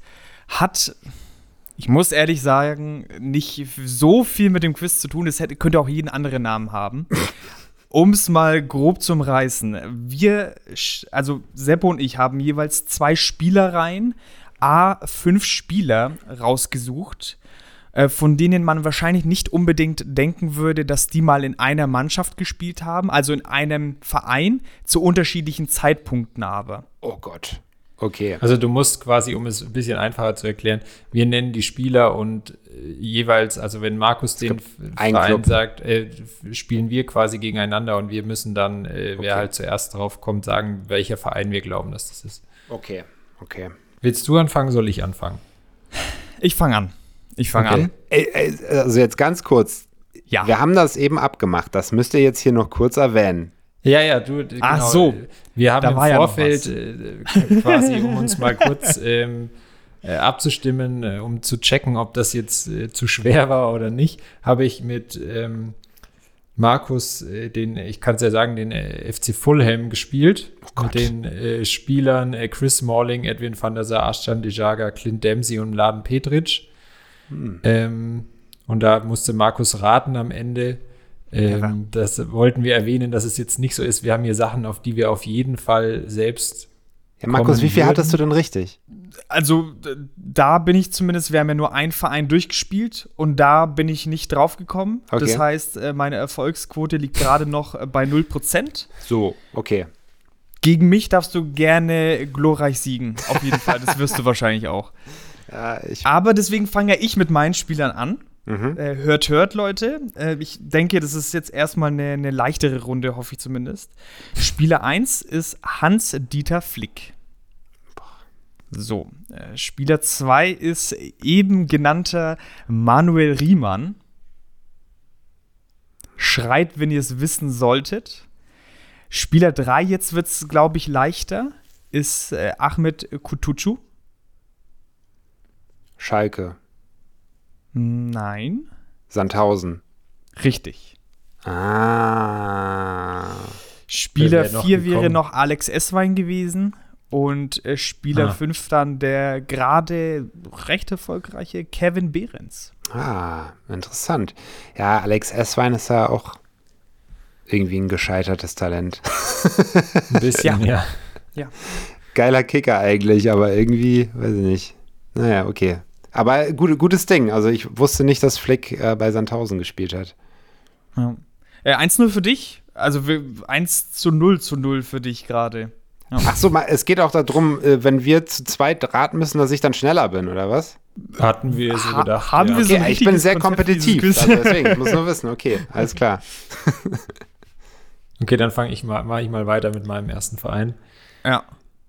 Ähm, wir fangen an mit äh, Javero Derosun, dann äh, Salomon Kalou, Kali Eindhoven. Bularus. Vitesse Arnheim. Nee, weder noch. Fuck. Kali Bularus. Vierter Spieler ist Leroy Fair. Feyenoord. Ja, Feyenoord Rotterdam. Scheiße, stimmt. Nein. Den kenne ich und da war es mir dann relativ sicher FIFA-Karriere. Wenn du, wie ich, wenn ich ja eine holländische Mannschaft habe, versuche ich viele holländische Talente zu kaufen. Und das war ein Spieler, den du immer gekauft hast. Also sehr oft zumindest. Das Welchen war jetzt? auch ein relativ großes, äh, der Leroy Fair, der letzte. Leroy Fair, ja. Ja. Scheiße. Ja, ärgere ich mich jetzt ein bisschen, aber ja. Feyenoord. Und ich hatte die ganze Zeit noch Herrenwehen im Kopf. wo Ich dachte, so, Del irgendwo Holland, Herrenwehen oder so. Und bei Leroy Fair Gekommen, dachte ich mir, sagen, gekommen wäre noch äh, Dirk Kuyt. Oh ja, ja. ja, okay. Fuck. Mhm. Gut. On to äh, the second one, bei mir zumindest. Ähm, fangen wir an mit Juan Mata. Ich glaube, er heißt Philipp, Philipp Lienhardt. Dann haben wir noch Danilo. Real Madrid. Valenz Valencia? Es ist Real Madrid. Fuck. Philipp Lienhardt habe ich nämlich erst gelesen, wenn der jetzt ähm, von Freiburg wegwechseln Mm. würde, dann Ja. würde Real dann noch mal ordentlich mitverdienen. Und ich wusste vorher nicht, dass das auch so ein Kandidat ist, der mal in so einer Jugend gespielt hat. Ja, das wusste ich. Juan Mata wusste ich nicht. Und Danilo, Doch, Danilo Weiß ich wusste ich, Juan Mata nicht. Da wäre ich tatsächlich, war auch erst bei, ähm, bei Valencia. Ähm, aber jetzt dann Lienhardt und, und äh, Danilo, eben Danilo wusste ich, dass der war. Ich habe an den falschen Danilo gedacht. Ich habe an Danilo Barbosa gedacht. Ähm, Mhm. Um noch mal kurz äh, zurück. Ihr kennt Marta Marta, die Filmemacherin Cleo Comino. Danilo Barbosa war einer von denen, äh, von den Ah. äh, äh, Jungs, die da begleitet wurden. Und Cleo war dann auch mal seine Beraterin. Nur noch mal so, äh, wie man Agent wird. Okay. Die war dann äh, damals dabei, als er von Brasilien äh, zu Valencia gewechselt ist. Ist jetzt aber nicht der Film, wo ähm, Till Schweiger mitspielt, oder? Till Schweiger, ja. Ja, doch, doch. Äh, äh, und da ging es dann um diese ganzen ungeimpften Fußballer, die dann äh, ihre eigene Kommune in Paraguay aufgemacht haben und dann die Kings League gegründet haben in Paraguay. Und, ja, und mit ihren Opel dann rumfahren genau. in den Mantas. ähm, gekommen wäre noch, ähm, und da habe ich euch mit Danilo so ein bisschen versucht, in die Serie A zu locken. Äh, Walter Samuel Hm. Hat äh, bei Real Madrid Oh ja, Hätte ich stimmt, niemals ja. gedacht. Geil. Doch. Und ja. äh, Soldado, der Stürmer, der auch tatsächlich mal Ja, bei Valencia gespielt Genau, hat. genau. Da, da, das hätte ich jetzt auch nicht gewusst, dass der mal Geiler Stürmer. Ja, Ja. Underrated. absolut. Absolut. So wie Quagliarella. Ja. Auch sehr underrated. Der fast noch vor zwei Jahren gespielt hat. Also, äh, der, oder heute noch spielt. Also, er ist halt in, an die 40, aber. Spielt lange. ja, und unfassbare Buden noch gemacht, ne? Mhm. Absolut, absolut. So, ich muss mich jetzt entscheiden zwischen zwei. Okay. Ja, ich glaube, das eine ist, ist zu, da, da, da Mit wem Ja, du den. Podcast hier weitermachst? Nein. Und Max, oder? ich glaube, da Ähm. ziehe ich den kürzeren. Ach, Quatsch. Also ich, ich, ich, Ja, ich- bin, glaube ich, gerade hinten sogar. Ich meine, nee, es steht äh, theoretisch 1 zu 1 zu 1. Ah, okay. okay. Also es entscheidet sich jetzt zwischen euch. Ähm, ja, ich nehme mal den hier. Äh, Antonio da Silva. Mitchell Langerack. Cottbus. Nee, Karlsruhe. nee. Fuck. Ah, nee, Matthias- Dortmund. Matthias Sammer. Dortmund. Nee. Das ist die, das ist die Falle da drin. Ah, Aber es okay. ist nicht Dortmund. Ich glaube, dann wisst ihr es jetzt aber. Stuttgart. Äh, Phil, Philipp Kostic, ja, Stuttgart. Ja. Philipp Kostic wäre jetzt noch gekommen. Und äh, Kevin Korani. Oh, das ist aber, das ist eine richtig gute. Das muss man Ja, sagen. ich habe ich hab, ähm, so geguckt, oh, das Silber stimmt. Das, das hatte ich auch. Den, der ist erst auf meiner Bildfläche aufgetaucht, als er in Mainz war eigentlich. Mhm. Da wusste ich nicht, dass er vorher schon bei Stuttgart oder danach. Nee, das war, glaube ich, danach erst. In Stuttgart war er, glaube ich, sogar erst, nachdem er in Dortmund war. Ja. Und dann war eben Mitchell Langerack und Matthias Sammer waren so die, wo ich gedacht habe, da sagt man danach safe Borussia Dortmund, weil man da nicht an die Stuttgarter Zeit denkt. Ja. Und Ja. dann äh, Kostic und Korani, weil man bei Kostic weiß ich auch nicht, ob man den so direkt mit Stuttgart erst, er vielleicht beim HSV hatte ich den noch verordnet, HSV und Frankfurt eben. Ja, Ja, gut, und ähm, Korani ist dann. ja, Korani ist dann wieder klar, aber ist ein geiles Ding. Also, hast du gut recherchiert auf jeden Fall. Ist Antonio da Silva, hat der bei Karlsruhe gespielt? Ja, oder ich glaube schon. Ich glaube Ah, doch, okay. dass der vorher mal äh, bei, beim KSC war. Und hat Sammer, da- das weiß ich wieder nicht, Sammer, KSC oder so, nichts, ne? Nee, nee, Sammer glaube ich nicht. Okay. Ah, ich habe den Pokal schon in meinen Händen gesehen, den Naja, gut. Aber ich habe auch die ganze Zeit rausgefeuert. Das war vielleicht auch ein bisschen un unfair. Eigentlich hat man wahrscheinlich nur einen Schuss, oder? Wir haben es ja noch nie gespielt. Also Ah, okay. Würde ich jetzt mal nachträglich so claimen einfach. Ich würde mal noch sagen, wenn euch diese Art von Quiz gefallen hat und ihr denkt, das können wir öfters mal machen, dann äh, sagt Das es Seppo uns bitte, weil sich's. ich wäre sehr offen dafür. Ja, es macht Spaß, ne? Das ist äh, definitiv. Ich habe noch äh, ähm, eine Frage. Wir haben immer Like a Virgil, heißt das. Ähm, da geht es immer darum, dass ich äh, den Spieler nenne und ähm, die Gäste müssen dann raten, für welchen Club sie ihr erstes Profitor äh, geschossen haben. oh. Mit der, Auch ähm, geil. Sagen wir mal, mit dem Rahmen, es muss für die erste Mannschaft äh, äh, gemacht, geschossen worden sein und ähm, es muss in den ersten drei Ligen ähm, passiert sein äh, Okay. oder im DFB-Pokal, also in einem Pflichtspiel.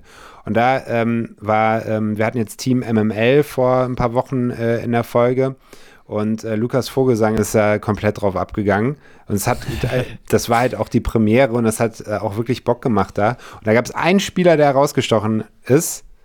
Ähm, Mitchell Weiser. Für wen hat er sein erstes Profitor geschossen? Mitchell Weiser. Ah, fuck, ich habe die Folge ja gehört. Ja, ach ja, scheiße, da habe ich nicht dran gedacht jetzt gerade. Aber ja. Mitchell Weiser, sein erstes Tor. Von, warte, von wo kam der nochmal zu den Bayern? Kaiserslautern? ja, ist richtig. Echt? Okay. Ja, ja, ja. Ja, jetzt Geil. Hat er eine, Nee, Natürlich ja, jetzt, ja, ja, komm. Also der kam von, der kam von äh, Köln War das Köln? Ah ja, okay. mhm. und dann war er aber zwischendurch mal bei Kaiserslautern. Und da hat er dann erst, äh, Ah. also nach, nach Bayern. Weil äh, ich habe jetzt schon überlegt, ob ich einfach mal die Bayern sage. Keine Ahnung, ob er überhaupt ein Tor für die Bayern gemacht hat und Ja, ob das dann genau sein erstes war. Ja, witzig. Ist auch gut, ist auch gut. Aber äh, gutes Spiel. Also Im- ähm, im- von euch, muss ich sagen. Dankeschön, ja. Im, privaten Rahmen spielen wir oftmals, äh, dass wir eine Jahreszahl und eine Mannschaft nennen. Also zum Beispiel, hier, keine Ahnung, Wolfsburg 2008. Und man ist so eine so, Viererrunde ja. und jeder muss einen Spieler nennen, reihum, bis halt einem keiner mehr einfällt. Und da kommen dann auch die wildesten Namen, wenn es dann irgendwie äh, Bielefeld, äh, keine Ahnung, Anfang 2000er, Sipsi Susuma oder Oh, irgendwas, ja. da kommen halt so äh, äh, der, der Vater, ähm, die alte Batterie, ähm, da kommen dann so richtige, ja, wie du siehst, aber ich bin heute on fire. Ähm, da kommen halt so richtige Legenden dann raus. Äh, äh, wer- geiler Kicker. ja, wer noch irgendwie privat äh, mal äh, die, sich die Langeweile vertreiben möchte, äh, hier noch eine, eine Spieleidee. Ja, voll. Und äh, äh, nach der Spieleidee dann noch eine Suma Tor Compilation gucken. Äh, Ja. Habe ich, hab ich vor Ja. zwei Monaten oder so gemacht. Der hat ja in äh, Dänemark, glaube ich, relativ viel genetzt. Geil einfach. Also Ja. ähm, der hat wirklich geile Tore geschossen. Auch underrated Kicker, meiner Meinung nach. Das Schnee von morgen Quiz Quiz.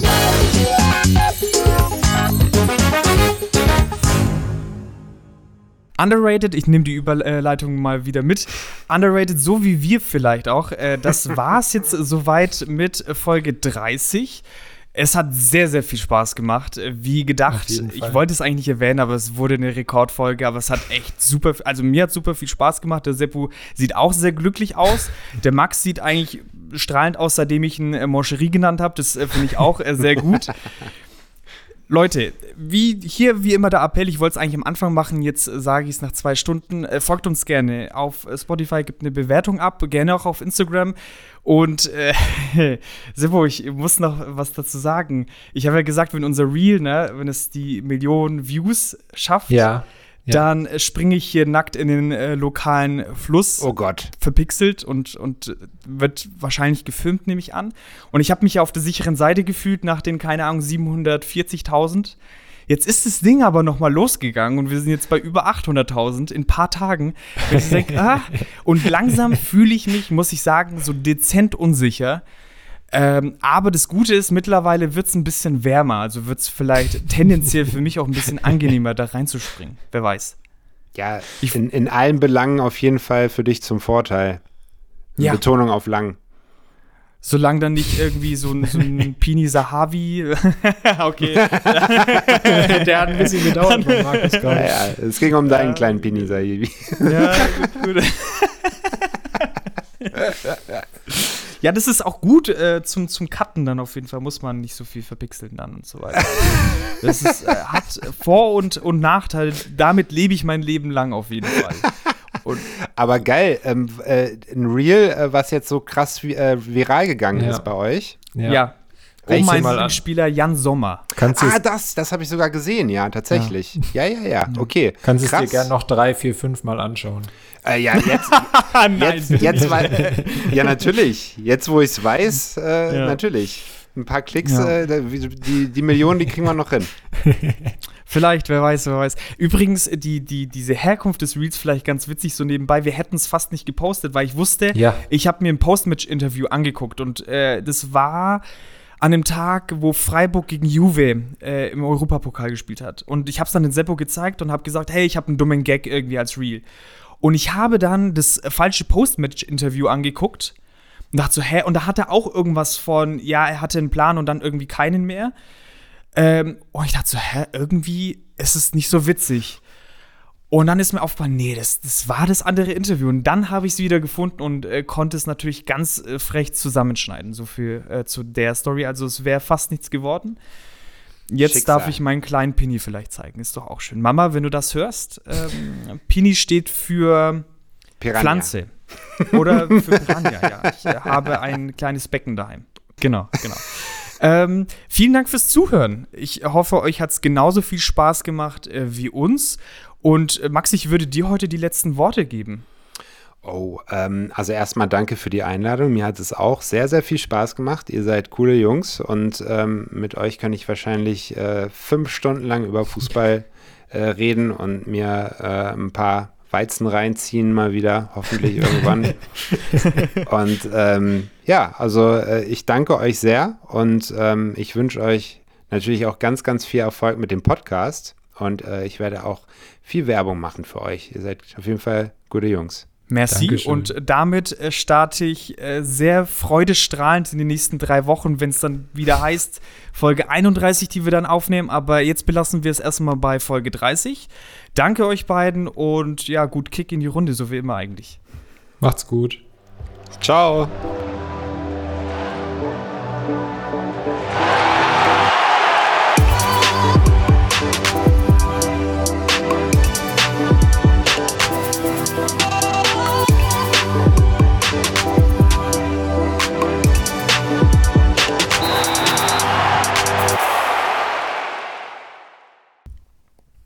Kommt Sollen wir der, es für den Max kurz nachstellen? jetzt kommt der geldgierige Piranha. Ja, haut raus. Ich kenn's, aber ich bin sehr gespannt. Haut raus. Äh, Kennst du es? Also ich kann Ich kenn das. Wortwörtlich Nö, kann ich es nicht wiedergeben. Wörtlich kann ich es auch nicht. Äh, Wortwörtlich nicht, aber